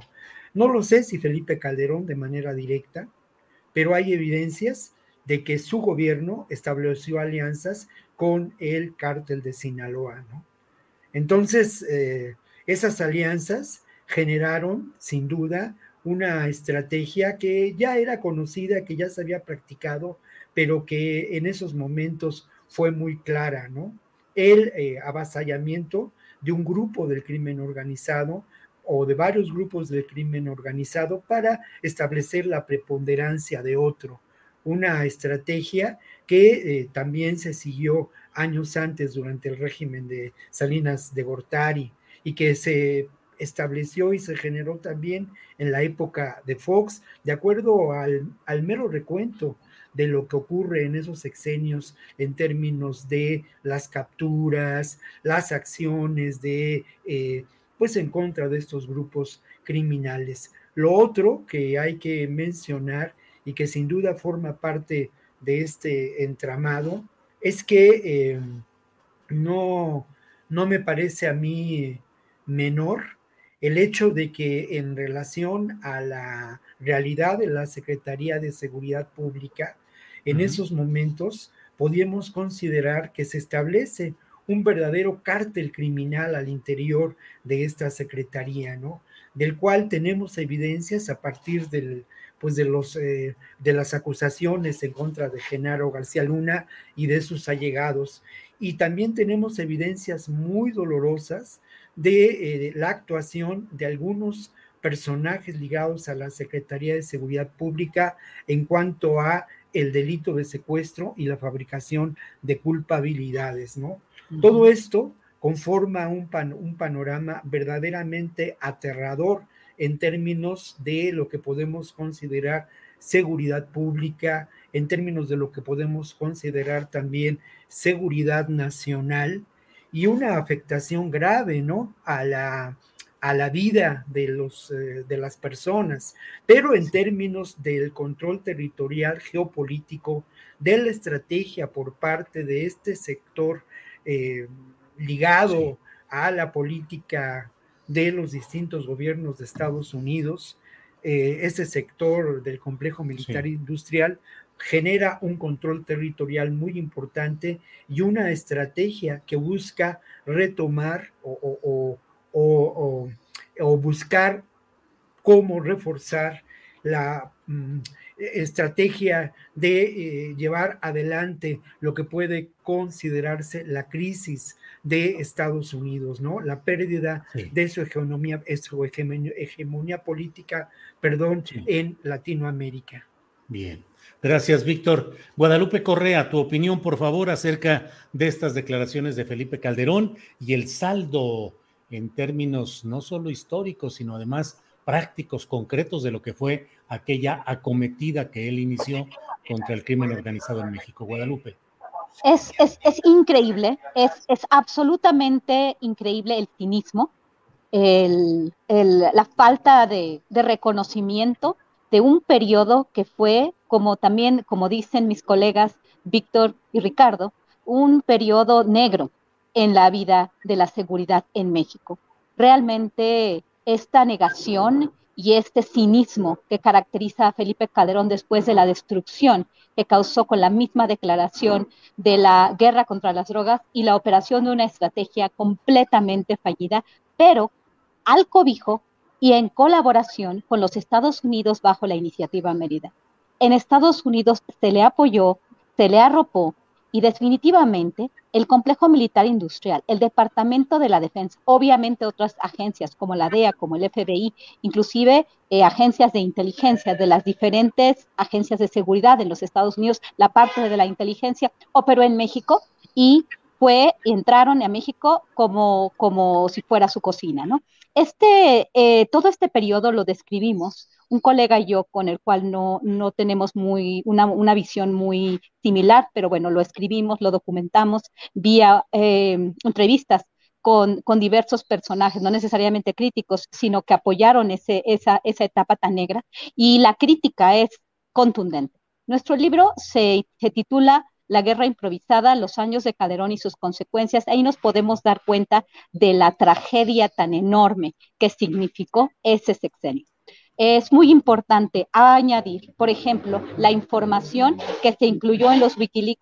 Los mismos estadounidenses que arroparon, que, que entrenaron agentes, a, a, Fuerzas Armadas en México, ellos, ellos también, eh, ellos también, los mismos estadounidenses, reportaron todas las fallas en la estrategia. Y por eso mismo, el ex embajador de los Estados Unidos en México este, tuvo que dejar su puesto a petición del muy enojado Felipe Calderón.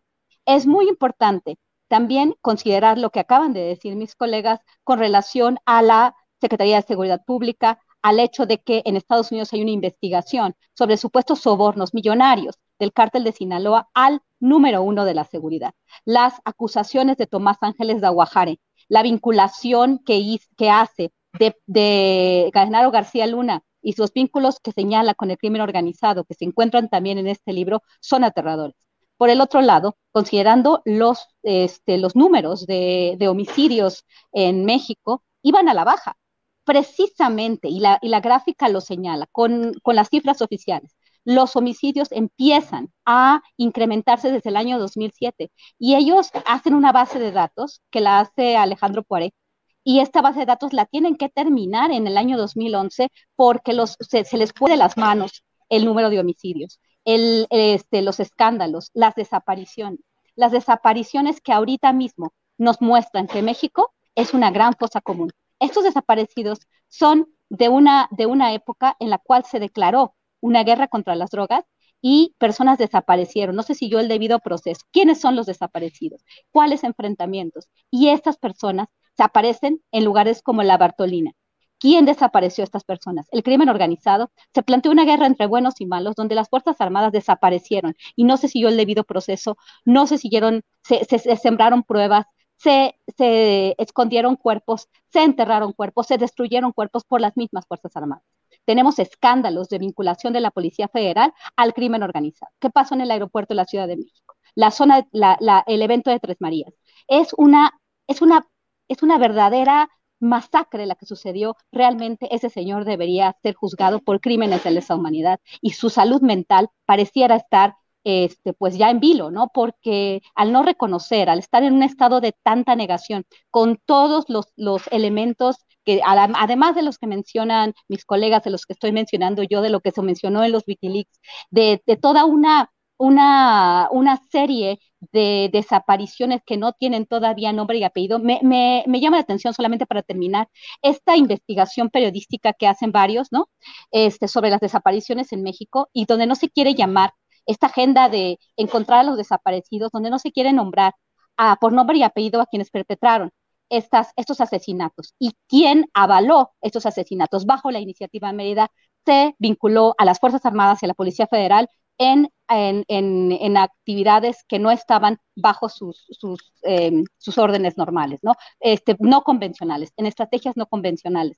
Es, es, una, es una era negra que todavía debimos seguir investigando y que en Estados Unidos ya se tiene al personaje más importante de toda esta, de toda esta trama en este, es, esperando un juicio. Y vamos a ver, tal vez se sigue esperando este juicio porque también eh, puede, puede, puede ser que estuvieron involucrados también, igual agencias estadounidenses, no sabemos, agentes estadounidenses, no sabemos, el tema de García Luna es un tema que sigue dando mucho que hablar y que todavía no tiene un fin. Muchas gracias. Al contrario, Guadalupe. Eh, Ricardo Ravelo, eh, se han multiplicado los señalamientos, particularmente destacan los de senadores de Estados Unidos, legisladores del vecino país, que acusan al gobierno de México de tener nexos con el crimen organizado. Digamos que esta línea de argumentación ahí está. Y hoy eh, los uh, dirigentes de los partidos que integran esta alianza Va por México han dicho que van a impulsar una comisión de investigación que eh, indague acerca justamente de estos presuntos hechos. Lo anunció el propio Alejandro Moreno. Dijo que se va a impulsar en la Cámara de Diputados que haya una comisión para investigar la presunta injerencia del crimen organizado en las elecciones de 2021 y 2022 y en el gobierno federal. Dijo que eh, se buscará que entren todas las fuerzas políticas y expertos para que analicen la presencia y el papel que jugó el crimen organizado en esos comicios. ¿Qué opinas, Ricardo Ravelo? Mira, Julio, eh, es eh, desde mi punto de vista eh, muy complicado, difícil realmente sacar un elemento probatorio fehaciente que indique que hay una vinculación o un pacto entre el gobierno federal, o en este caso el presidente López Obrador, y el cártel de Sinaloa. Sin embargo, eh, a, par a, partir de los acercamientos que ha tenido el presidente de la República con estos personajes sinaloenses, particularmente del cártel de Sinaloa, pues se han desatado muchas eh, especulaciones, eh, muchos comentarios de las líneas de entendimiento que tiene el presidente, en particular con la gente de Sinaloa. Muchas críticas, acusaciones, recuerdo la de Porfirio Muñoz Ledo, la de Francisco Labastida, y, y, bueno, y, y, lo más reciente, la de los senadores Ted, Ted Cruz y de Marco Rubio, que directamente pues acusaron al presidente de tener pactos con este grupo criminal. Eh, yo creo que una investigación podría despejar estas sospechas o dudas lo que sí puedo decir es que ya el, digamos, la burbuja ha ido creciendo muchísimo, a grado tal de que, bueno, ten, hoy tenemos una nube de sospechosismo respecto de, de esta posible relación entre criminales y el presidente López Obrador. Ahora, el hecho de ir a saludar a las gentes de Sinaloa, de ir a Badiraguato, de, de estar bajo la seguridad incluso de los propios personajes del cártel, bueno, eso implica una relación, una relación con el único detalle o el detalle explosivo de que es una relación con personajes que se dedican a la, delincuencia organizada, se dedican al tráfico de drogas. No es, una, no es una relación menor, es una relación que trae como consecuencia demasiado ruido y que se aprovecha también para hacer señalamientos eh, muy fuertes en contra del presidente eh, por estas, eh, estas, estos entendimientos que, que presuntamente existen. Pero digamos que siguiendo la línea de los indicios, eh, podría decir también que sí llama mucho la atención, por ejemplo, estas visitas del presidente a Sinaloa y particularmente ahí al corazón del, del cártel de Sinaloa, que es Badiraguato. Llama también muchísimo la atención que en los estados de la República, donde ya gobierna Morena o donde va a gobernar Morena, incluidos municipios y otras demarcaciones, el avance de Sinaloa es significativo. Doy un ejemplo. En el caso de Veracruz, un territorio que conozco, porque bueno, yo soy de allá, ese, ese estado estaba controlado primero por los Zetas, después con la era panista de Miguel Ángel Yunes, eh, empezó a ser controlado por el cártel de Jalisco.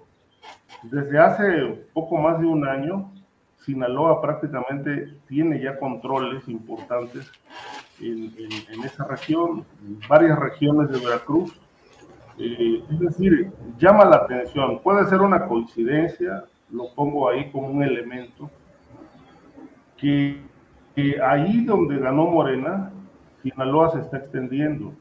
Y yo me pregunto, ¿acaso la, el proyecto de gobierno en materia de seguridad no va encaminado a construir aquel viejo anhelo sinaloense de, de, realmente darle forma a lo que se llamó en su momento una gran federación del crimen organizado, es decir, que un solo grupo de narcotraficantes eh, controlen el negocio y que, y que de esta manera se esté apostando a una suerte de pacificación del país para evitar estas confrontaciones regionales.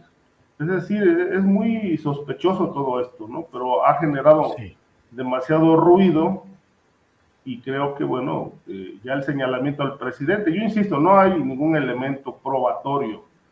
Eh, se tendría que hacer una investigación al respecto, pero sí llama la atención eh, toda esta, esta cauda de indicios, esta relación de indicios que apuntan a que hay por lo menos, si no un pacto, pues sí unas líneas de entendimiento muy claras entre el presidente y ese grupo.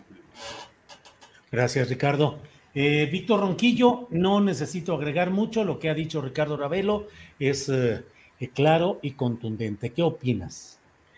Pues no, mira, yo la verdad es que no, no estoy de acuerdo, ¿no? Creo que todos estos indicios no se sostienen de ninguna manera. Las visitas a Badiraguato tienen que ver pues con otras visitas que el presidente realiza a lo largo de sus distintas giras, ¿no? Es un lugar donde mm, yo lo contaba como una anécdota, en alguna ocasión me decían que los verdes no iban ahí más que para chingar. Y esta es parte de la política social que ha realizado López Obrador. Me parece, pues lo entrecomillo, ¿no? Esto que pueden considerarse líneas de entendimiento, ¿qué es eso? Por favor, ¿de qué estamos hablando? a qué nivel hemos llegado, ¿no? Y luego lo que sí considero pues también muy preocupante es pensar que un gobierno que se asume como un gobierno progresista, como un gobierno de izquierda, y que lo ha mostrado en los hechos, incluso en la relación con Estados Unidos, eh, pudiera establecer lo que en su momento, según información periodística, ¿verdad? Con todas las dudas que eso puede generarnos, pues procuró establecer Salinas de Gortari eh, a partir de lo que de la relación de, Acosta Chaparro, de Arturo Acosta Chaparro, personaje deleznable, determinante en, el terrorismo de Estado en los años 70 y su vinculación con el hermano incómodo, ¿no? Entonces, eh, no lo sé, yo, yo sí creo que esto ah, habría que preguntarnos primero sobre la calidad moral de los personajes que pretenden formar esta comisión, sobre el contexto en que se da esta conferencia de prensa hoy y, eh, y bueno, ese contexto tiene que ver sin duda con pues una derrota brutal por parte de Va por México en términos electorales, ¿no? Y luego lo otro, esta narrativa se ha construido desde el año pasado y tiene que ver sin duda con lo que en otros países ha resultado muy eficaz para deslegitimar a gobiernos progresistas y gobiernos de izquierda, ¿no? Se construye este ruido mediático, se manejan elementos eh, subjetivos con una finalidad muy clara, proveniente de la derecha. Y esa finalidad, sin duda, tiene que ver, tiene que ver con buscar desestabilizar y con buscar también que en un futuro esta posible, esta posible comisión, a partir de elementos seguramente infundados, como ocurrió con el famoso desafuero, eh, se establezcan posibles líneas jurídicas aliándose con ese eh, espacio del poder judicial que lamentablemente en muchas instancias sigue copado por intereses claros de la misma derecha. Esto en alianza y como parte de una estrategia continental que ha dado ya resultados en Brasil, que dio resultados en Bolivia y en Argentina. De eso estamos hablando, no de líneas de entendimiento. Hablemos con profundidad de estos elementos, considerémoslo y ubiquémoslo, ubiquémoslos en este contexto. Eh, que vuelvo a lo mismo, ¿no? Y creo que es eh, francamente preocupante que esto esté ocurriendo en el país, pero me parece también que hay una estrategia inteligente por parte del propio López Obrador de, eh, pues decirlo claramente, eh, presenten elementos de pruebas. Y esos elementos de pruebas hasta el momento no se han conocido. Después de que el año pasado eh, Alito, el Marquititos y, lo, y este personaje Jesús Zambrano fueron a la sede de la OEA, además de la OEA, ojo, a, denunciar la intromisión del narco en las elecciones del 21, un año después no tenemos nada concreto, solamente estos vagos, vaguísimos indicios y estas eh, Em, declaraciones por parte de personajes que, insisto, no tienen la menor calidad moral, la bastida. Y tristemente, el caso de Muñoz Ledo, que, bueno, pues yo, yo, no, yo no me puedo explicar a qué responden estas declaraciones, sino lamentablemente, pues al, deterioro que a todos nos, nos, van causando los años, ¿no? Entonces, creo que, que sí tenemos que mirar en este contexto que he mencionado, esta, esta intención de formar una supuesta comisión para indagar los hechos, entendiendo que esto es parte de una estrategia que se conoce como lawfare y que ha dado tristes resultados en otros países, ¿no? Y que busca la deslegitimación de gobiernos y de proposiciones y de propuestas democráticas de izquierda. Gracias, Víctor. Eh, Guadalupe Correa Cabrera, no necesito agregar más, han estado muy claras las posturas de Ricardo, de Víctor sobre este tema. ¿Qué opinas tú, Guadalupe? Soy un poco más de... Eh, yo, soy, yo soy un poco más de la, de la opinión de, que no existen pruebas, ¿no? Creo que estoy más de acuerdo con Víctor en este sentido, porque las, las supuestas pruebas y la supuesta narrativa, además que viene de Washington, ¿no? De congresistas estadounidenses que siempre quieren ver todo con relación al narco. ¿Qué es el narcotráfico? Cuando hablamos de las elecciones y la vinculación de delincuencia organizada, de crimen organizado, estamos quizás hablando de otra cosa. Estamos hablando de políticos corruptos a nivel local, a nivel estatal. ¿Estamos hablando de narcotráfico o estamos hablando de otro tipo de crímenes, de otro tipo de, de vinculación a negocios ilícitos? Habría que ser mucho más concretos, mucho más claros. El que un presidente salude a una persona vinculada con un grupo no quiere decir que este grupo esté vinculado formalmente con el gobierno federal. Y esta es una narrativa que está utilizando, claro, va por México.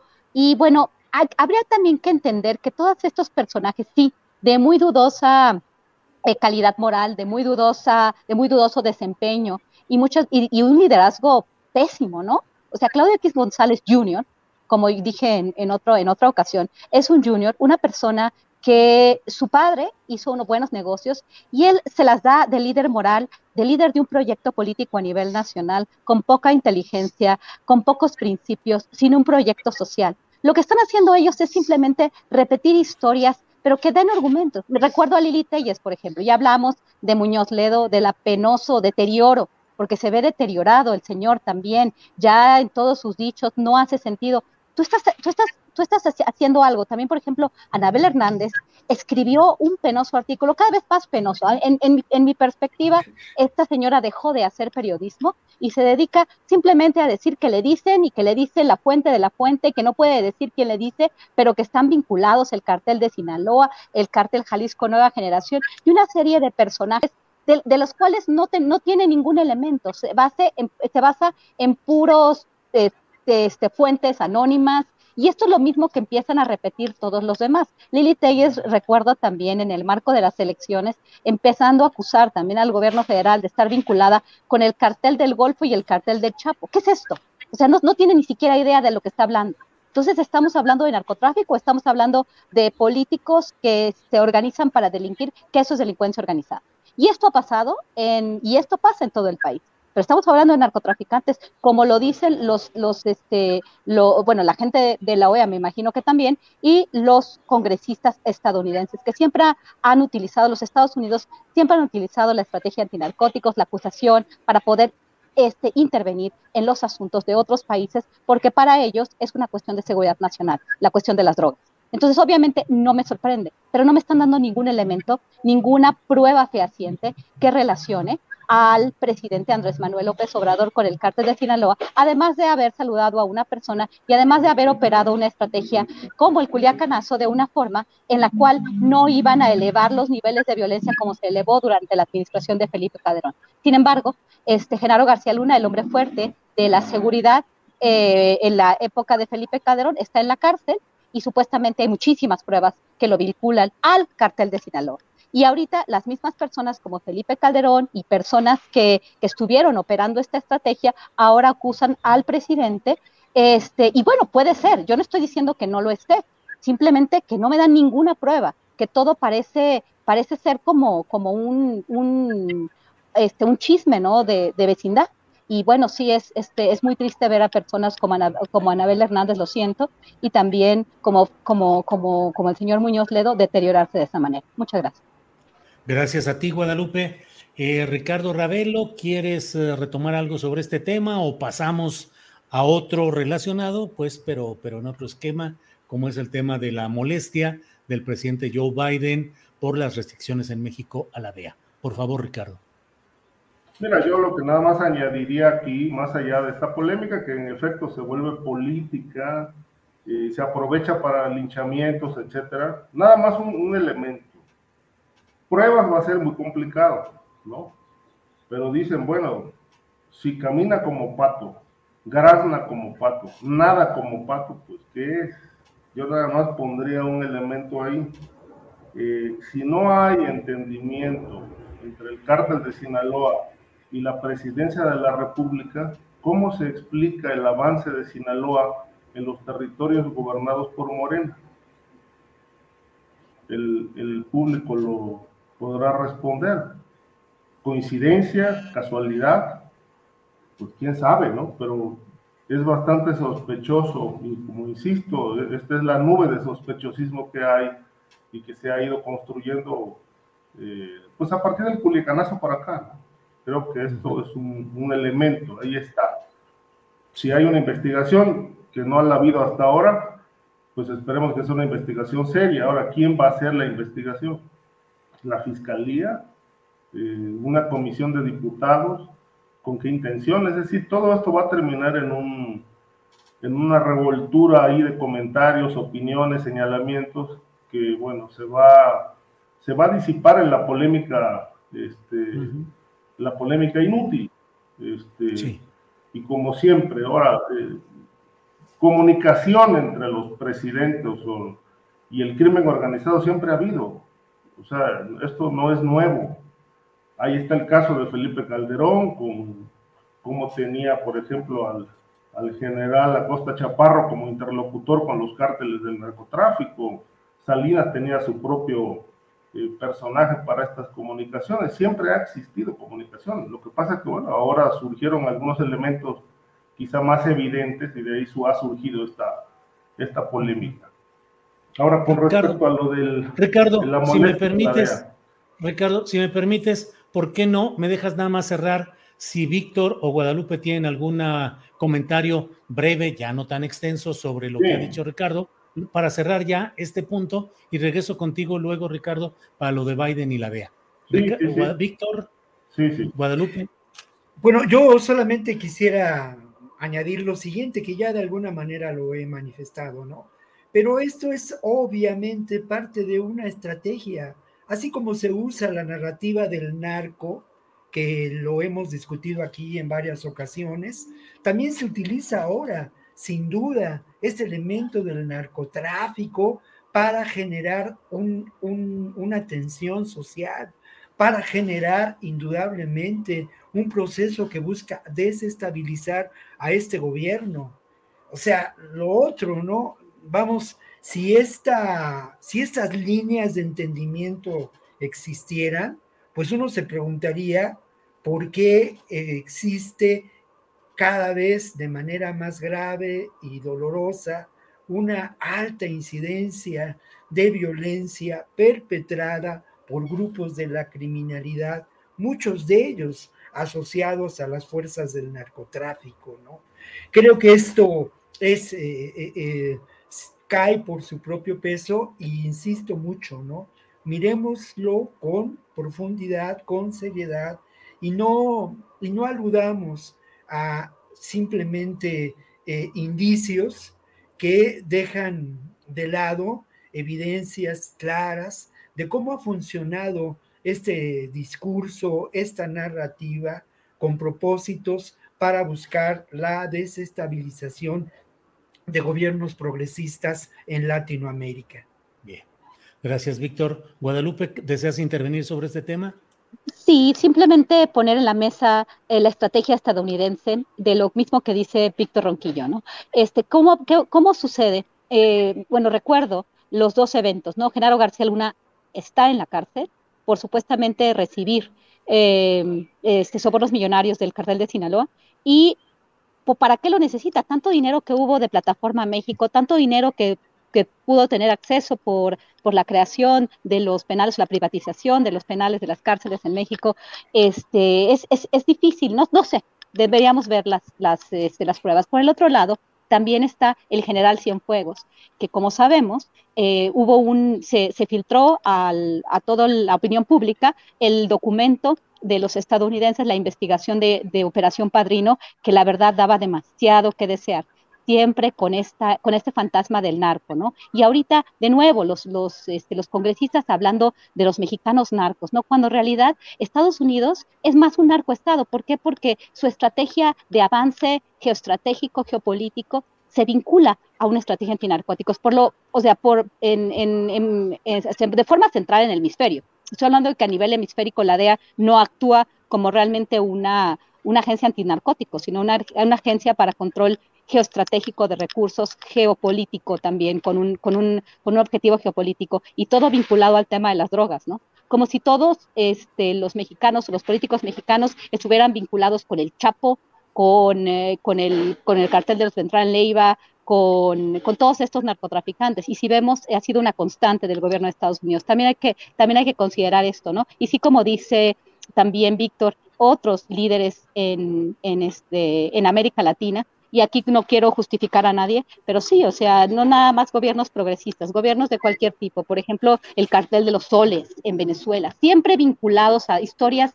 que, que me parecen pues mucho, muy, muy cercanas a la serie de Netflix, recordando también el gran libro de nuestro amigo Osvaldo Zavala en relación con los carteles no existen. Gracias. Gracias, Guadalupe. Bien, Ricardo Ravelo, pues regresamos pues al tema de Joe Biden y su incomodidad o su eh, insatisfacción respecto a restricciones en México a la DEA. Ricardo. Bueno, es que justamente esta postura del gobierno de Estados Unidos se suma a los señalamientos que hay contra López Obrador. Es decir, pareciera que están planteando el hecho de que el presidente no quiere que la DEA opere abiertamente para que no se investiguen los presuntos vínculos que hay con el narcotráfico. ¿no? Hay que recordar este, que estas modificaciones a la ley de seguridad se dieron justamente después de la captura y liberación del, general Cienfuegos eh, y después de una investigación supuestamente llevada a cabo por la PGR eh, que demostró que no había elementos, es decir, ni siquiera hicieron una investigación, simplemente analizaron el, el documento de la DEA, pero no hubo una investigación para confirmar si realmente había o no eh, relación entre Cienfuegos y el, y el, y el narcotráfico. Simplemente, bueno, le dieron carpetazo al tema, liberan a Cienfuegos y después vienen estas modificaciones a la ley para acotar, este, acotar las eh, tareas de la DEA en territorio mexicano, eh, como si la DEA les estorbara. Eh, ¿Para qué? Bueno, no lo sabemos, ¿no? el asunto es que ahora que ya ha pasado más de un año de, este, de esta reforma, pues la DEA dice, bueno, ya no vamos a rendir informes, nosotros vamos a llevar a cabo nuestras investigaciones, pero lo cierto es que también hay un ángulo que hay que plantear aquí, que durante los gobiernos anteriores la DEA incurrió en muchísimos excesos en sus funciones en territorio mexicano. Eh, aquí hemos hablado, por ejemplo, de eh, las detenciones en las que participaban, los operativos para eh, presentar a personajes del crimen organizado e interrogarlos. Ellos mismos les pasaban los expedientes a la PGR para llevar a cabo investigaciones que les interesaban robustecer. en fin, hubo mucho libertinaje de la DEA eh, que nunca se acotó con ninguna, ninguna reforma legal, como ahora se hizo después del caso Cienfuegos. ¿no? Quizá esa coincidencia despierta alguna sospecha, pero lo cierto es que les acotaron la actividad y, eh, y bueno, la DEA se siente están incómodos y el presidente Joe Biden también ha planteado que, que bueno, con esta, digamos, esta postura del gobierno mexicano, pues da, da a entender que se ha ido perdiendo la confianza entre ambos países eh, precisamente para el, el, manejo de los temas relacionados con la delincuencia, con las investigaciones relevantes. Entonces, en la medida en que si la DEA no tiene manga ancha en México, se pierde la confianza. Si la DEA tiene manga ancha en el territorio, entonces la confianza se retoma. Creo que ahí hay una serie de cuestiones de estiras y aflojas que se tienen que poner en orden y en claro. Es decir, no es qué dice Estados Unidos o qué dice México, sino cómo se establecen los lineamientos legales para un buen entendimiento en materia de crimen organizado y que las operaciones estén sujetas a lo que dice la ley, no, lo, no a lo que quiere un país o quiere el otro, ¿no?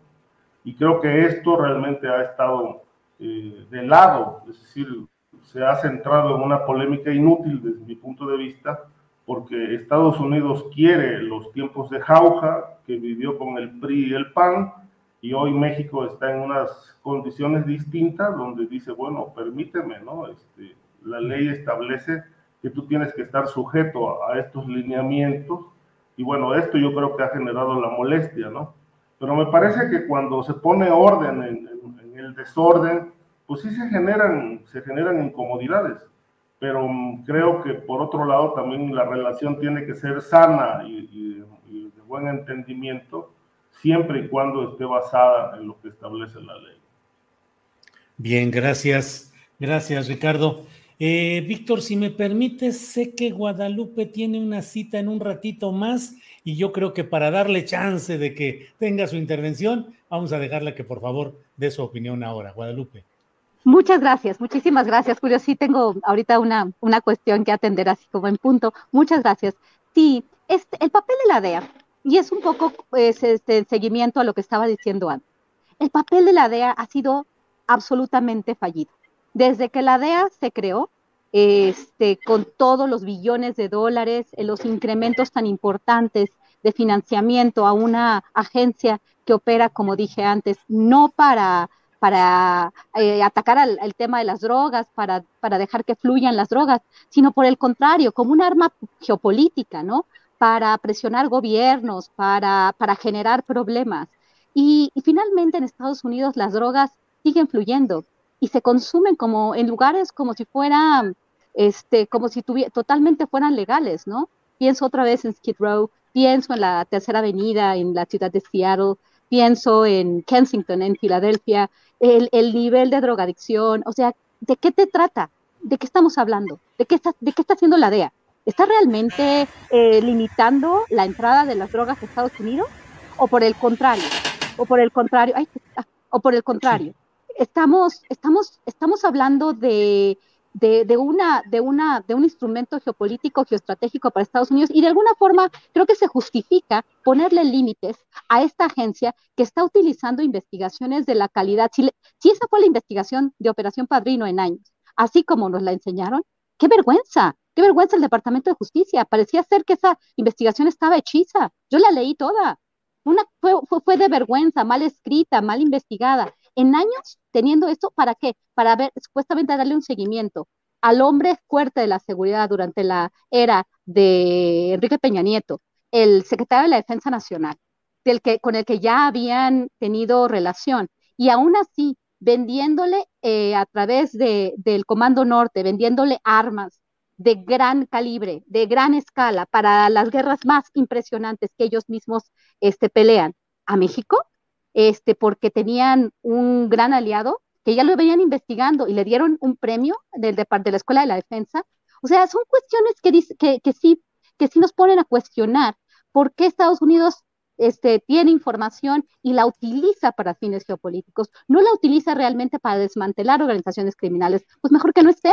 Eso es algo que a mí me parece relevante, ¿no? La DEA es irrelevante, es completamente una organización fallida porque hoy por hoy Estados Unidos tiene los niveles de consumo de drogas y obviamente de este de, bueno tenemos tenemos una también en México en todo el hemisferio tenemos un problema enorme pues deben desaparecer a los estadounidenses. En lugar de quejarse de que no los dejan operar en México, deberían de redefinir su estrategia antinarcóticos, su estrategia de, de salud pública, este, de todo, todo su contexto social, económico, de, incentivos, porque el pueblo estadounidense se ve que está más enfermo que nunca.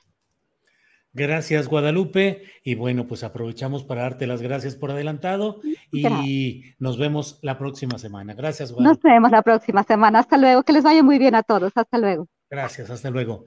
Víctor Ronquillo, por favor, tu opinión sobre este tema de las quejas o la inconformidad del presidente de Estados Unidos respecto a las restricciones a la DEA en México. Víctor, por favor.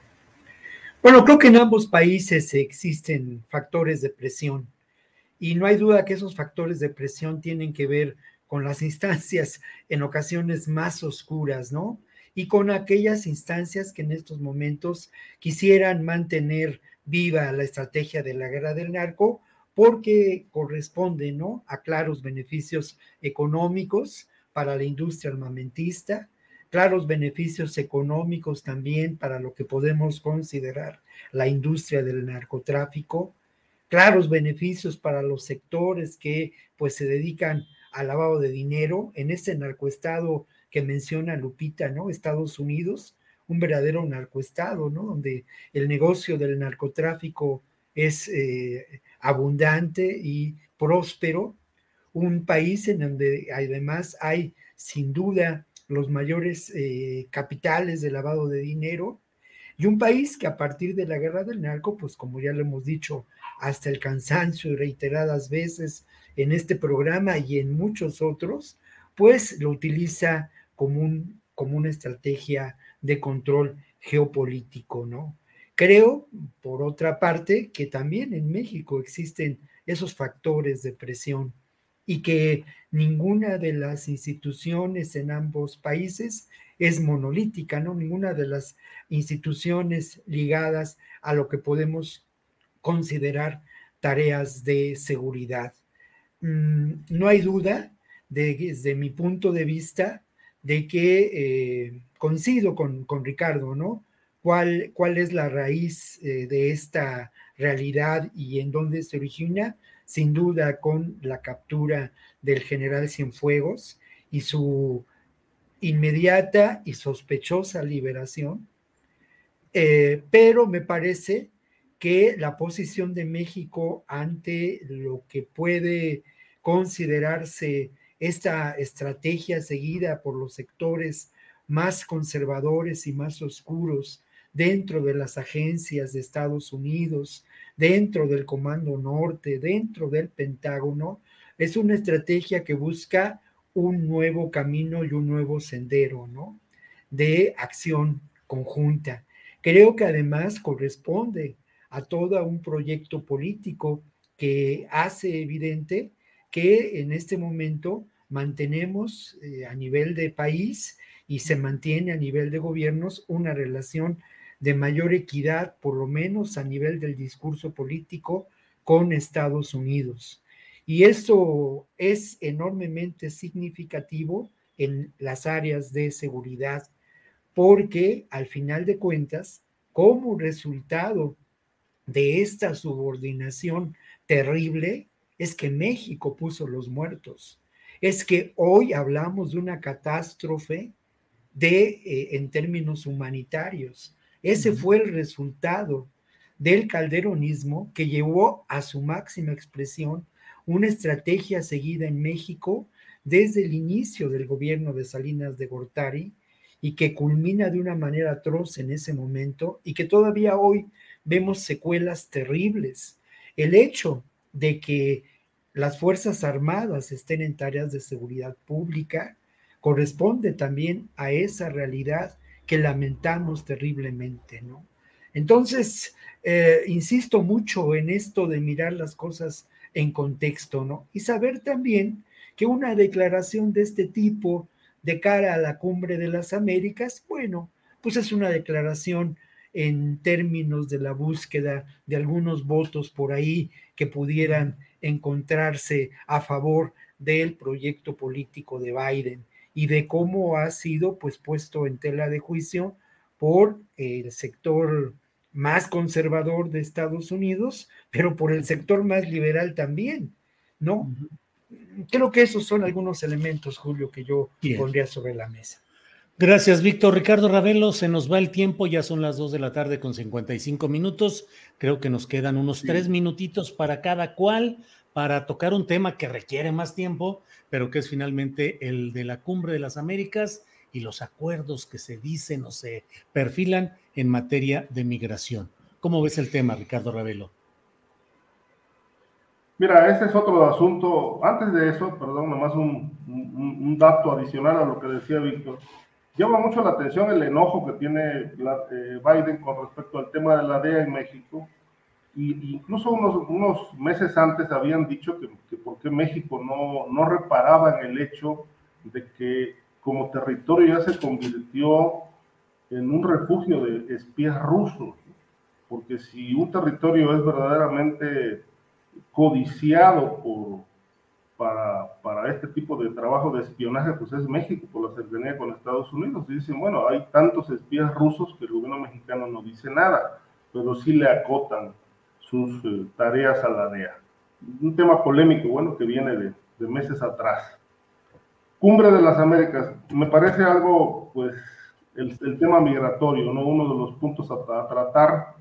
Eh, creo que aquí, eh, bueno, ya se generó ahí una polémica bastante fuerte el hecho de que supuestamente se va a anunciar una inversión de 2 mil millones de dólares para la región del llamado Triángulo Norte, este, Honduras, El Salvador y Guatemala, y se da en, un contexto, pues, digamos, con, que pinta un poco desangelado por la ausencia de los presidentes de esos países en dicha cumbre.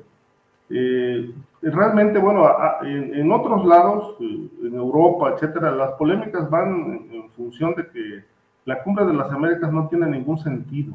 Se, han, se han sentado muchas veces, se tratan los temas, se discuten, se comprometen eh, inversiones, eh, etcétera, pero al final no se aterrizan las cosas. Este, esta danza de inversiones que se han anunciado eh, desde hace tiempo para poder frenar el flujo migratorio hacia Estados Unidos, pues la verdad que lleva muchos años y hasta hoy no vemos nada claro. No hay un proyecto, un proyecto claro, definido, objetivo, que realmente vaya enfocado a la, a la, a la eh, inversión y al objetivo central que es que la gente se quede en estos países, que ahí logre sus eh, objetivos eh, de trabajo, etcétera, y de desarrollo. Este, porque no se hacen, al final del día no se hacen. Seguramente se van a anunciar estas inversiones,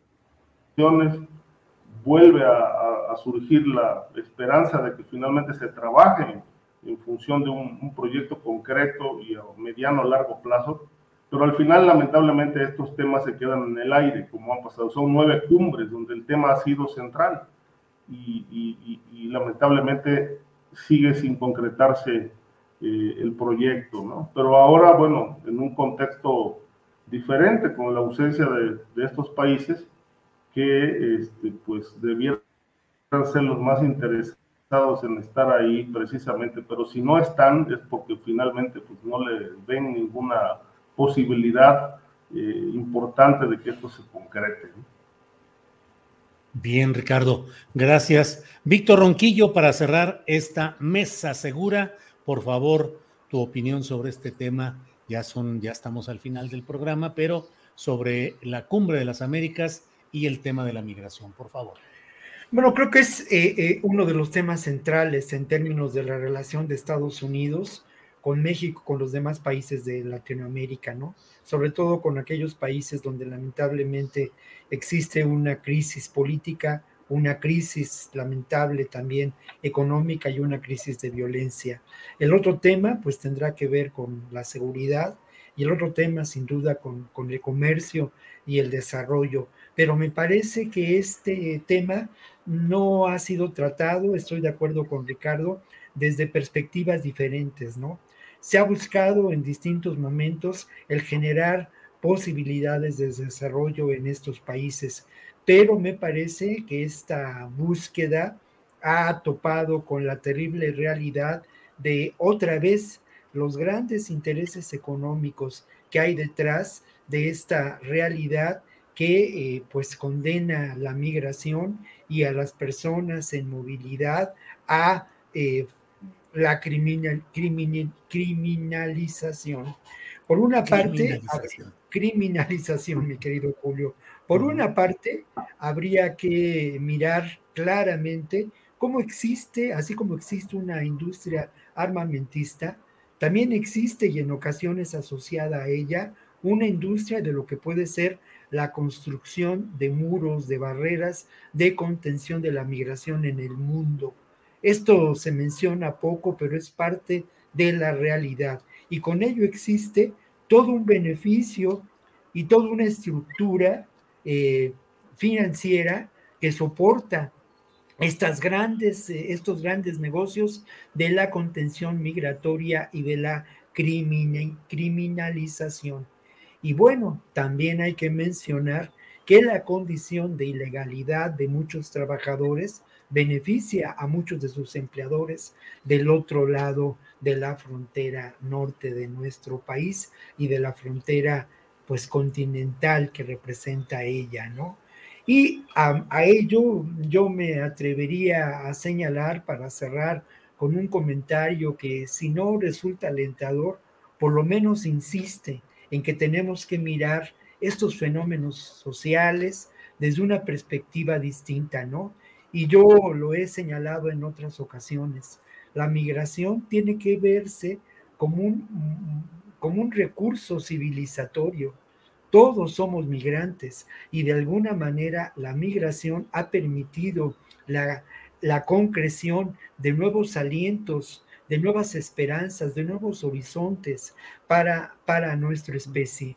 Lamentablemente, en esta, en esta realidad del siglo XXI, lo que orilla a la migración son tres o cuatro factores determinantes que tenemos que tomar en cuenta, ¿no? Por una parte, el carácter económico de subordinación, de explotación, de marginación. Por otra parte, la extendida violencia que existe en los países de Honduras, de Guatemala y El Salvador como efecto otra vez de la política imperialista de Estados Unidos en los años 60 y los 70, ¿no? Y otro factor que también tiene que ver con una eh, con un equívoco desarrollo de este sistema mundo en el que nos encontramos y que tiene que ver sin duda con un protagonismo fundamental en esa construcción de este sistema mundo de los Estados Unidos después de la Segunda Guerra Mundial y que sin duda los efectos del cambio climático, efecto de una sociedad fundada en el consumo y que nos ha habituado al desecho. Estos migrantes, y eso es lo más importante y lo que yo quiero rescatar, son seres humanos que lamentablemente este sistema mundo ha condenado a ser personas desechables, Julio. Pues sí, así están las cosas. Víctor Ronquillo, muchas gracias. Eh, gracias y buenas tardes. Muchas gracias, Julio. Un abrazo para ti, para el público que nos escucha, también para, para Ricardo, que aunque haya diferencias, Ricardo, siempre sabemos que estamos en la misma construcción de la esperanza y del ejercicio periodístico decente, honesto, mi querido Ricardo. Gracias, Víctor. Ricardo Ramiro, gracias y buenas tardes. Gracias, Julio. Igualmente, como siempre, un honor estar aquí. Saludos a Víctor y nos vemos. Que tengan buen fin de semana. Igualmente, muchas gracias a ambos y nos vemos pronto. Gracias. Son las 3 de la tarde con cuatro minutos y es un momento adecuado para que esté con nosotros Adriana Buentello. Adriana, ya estamos aquí de regreso. ¿Qué nos tienes? Pues eh, esta telenovela política, Julio. No me digas.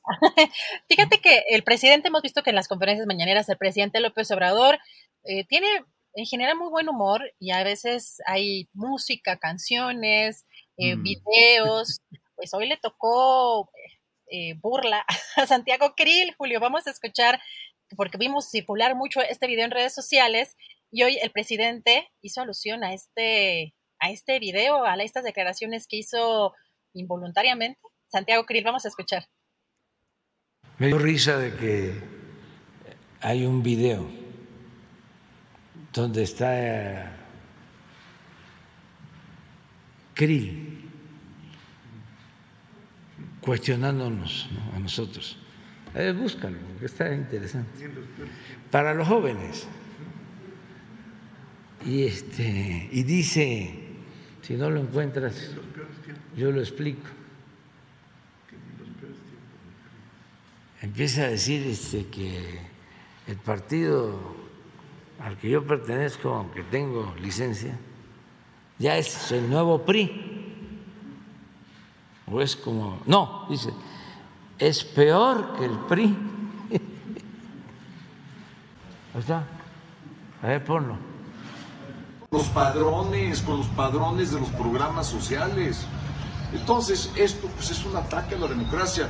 Miren, ni en las, ni en las peores épocas de, del PRI, hoy nuestro aliado, pero ya este, democratizado, este, veíamos eso. Pues sí, nuestro aliado, pero ya democratizado, o sea, el dinosaurio ya se rasuró, las, ya se limó las uñas, ya se quitó toda la piel rasposa y ahora ya es nuestro aliado, pero antes, fíjense nada más qué tan malo era. De veras que el presidente de la República a veces se la pasa eh, bomba, tan eh, sonriente y vacilador con este tipo de cosas porque se las ponen eh, pues casi como para meter gol, Adriana en bandeja de plata y ya respondió Santiago Krill. Vamos a ver este tuit donde dice, lo sostengo, presidente, usted y su partido se comportan peor que el viejo PRI de los setentas, autoritario, clientelar y antidemocrático. Ese que tanto ser idolatra y hoy quiere imitar. En lugar de risa debería darle vergüenza. El PRI evolucionó. Usted no. También escribe, le dolió que va por México se sostuviera, sus intrigas respiran por la herida de la derrota de su tóxica reforma eléctrica, pero también porque sí hay tiro en 2024. La ironía es que usted lo reconoció ayer y ahora lo quiere corregir y enmendar con sus burlas, pero ni así le alcanzará. Recordar es volver a vivir, así que le recuerdo su propia biografía y algunos datos porque al parecer tiene memoria selectiva. Usted no solo militó en el viejo PRI, sino también fue su presidente en Tabasco en los ochentas, pero renunció por berrinche cuando no le dieron una candidatura. Se le olvidó también el fraude patriótico, se le olvidó Bartlett. Al parecer, usted sí aprendió varias cosas de Díaz Ordaz, Echeverría, López Portillo. Quiebra del país, represión, fraude, sometimiento de la libertad de expresión. ¿Le recuerdo del 68 o me sigo? Acababa de pasar la matanza del jueves de Corpus y usted estaba afiliándose al viejo PRI, que ya no existe porque cambió. Mientras usted era maestro en el Instituto de Formación Política del viejo PRI, yo me encontraba denunciando fraudes como observador electoral. Hashtag hay tiro. Pues, ¿qué te digo, Adriana? Este, iba a decir de esa que, que dicen que después de 30 segundos ya es ardor o algo así, cuando está la gente. Sí, o sea, supongo, digo, está bien el alegato de, Santiago Krill, pero él fue el que dijo y el que habló de ese, de ese PRI, ni en los peores tiempos del PRI, y tuvo que, bueno, pues ahora nuestros aliados ya democratizado, y dice, evolucionó el PRI. Creo que allí están esos puntos en los cuales no logran los opositores con esta alianza tan contra natura, no hacen, no, no, logran poder conectar y hacer sentir que lo que dicen es auténtico, es genuino y que plantea una postura que uno puede atender a favor o en contra, pero dices, bueno, allí hay una postura respetable, vamos analizándola. Eh, hace rato que hablaba el doctor Lamoglia sobre las etapas en las que había panistas y, eh, no se diga, izquierdistas respetables que mantenían un debate público muy fuerte en las cámaras, en los medios, que no ganaban las votaciones, que los aplastaba el PRI, que no había ninguna viabilidad para sus propuestas, pero eran respetados porque eran personas que sostenían posturas muy claras y definidas. Y ahora esta mezcolanza hace que no sean ni chicha ni limoná, como luego se dice, ni de un lado ni de otro. Están en una imprecisión porque ¿cómo puede el PAN, cómo puede Krill pretender eh, pues que puede alegar todo lo que está alegando cuando está a un lado de Alito. Si ese mismo discurso lo dijera un opositor vehemente y respetable como lo hubo en el pasado desde el PAN, por ejemplo, pues bueno, dices, pues hay que analizarlo y escuchémoslo. Pero pues la verdad, con Alito a un lado, el PRI evolucionado, el PRI ha cambiado, el PRI se democratizó, pues no se intoxica, se demerita el discurso de los opositores, creo yo, Adriana. Pues decidieron mantener esta alianza, aún con esta gran mancha, además pública, que recae sobre Alito Alejandro Moreno, que tendrá además, pues será la punta del iceberg, pero lo público ahí está, es público, se dio a conocer y mantienen esta alianza y están buscando darle vida, darle continuidad a esta alianza escudándose en otras cosas como esta denuncia que quieren hacer y que quiere hacer esta gira por Estados Unidos para ver qué tipo de apoyos Julio recoge por allá y pues se, ve eh, complicado el panorama también para la oposición, pero también para eh, el propio proyecto del presidente López Obrador con las reformas que todavía falta por, por mandar. Así que vamos a estar atentos porque esta telenovela política y de plano el cinismo es como lo que está marcando algunas, algunos episodios, Julio. Así es, así es. Bueno, pues eh, Adriana, son las 3 de la tarde con 11 minutos. Si no hay otro, vamos a tener que establecer tú y yo algún mecanismo así de ya hasta aquí o a ver qué hacemos.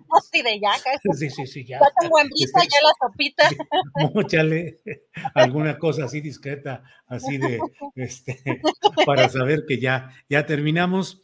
Pero bueno, pues parece pues que hemos cumplido hoy con nuestro propósito de llevar información, análisis, debate de los temas más relevantes. Así es que agradecemos a la audiencia, a Tripulación Astillero y a Adriana Buentello el que hayamos estado en esta ocasión. Así es que listos y a preparar el siguiente programa. Gracias, Julio. Pues buen provecho a todos. Hasta mañana. Gracias.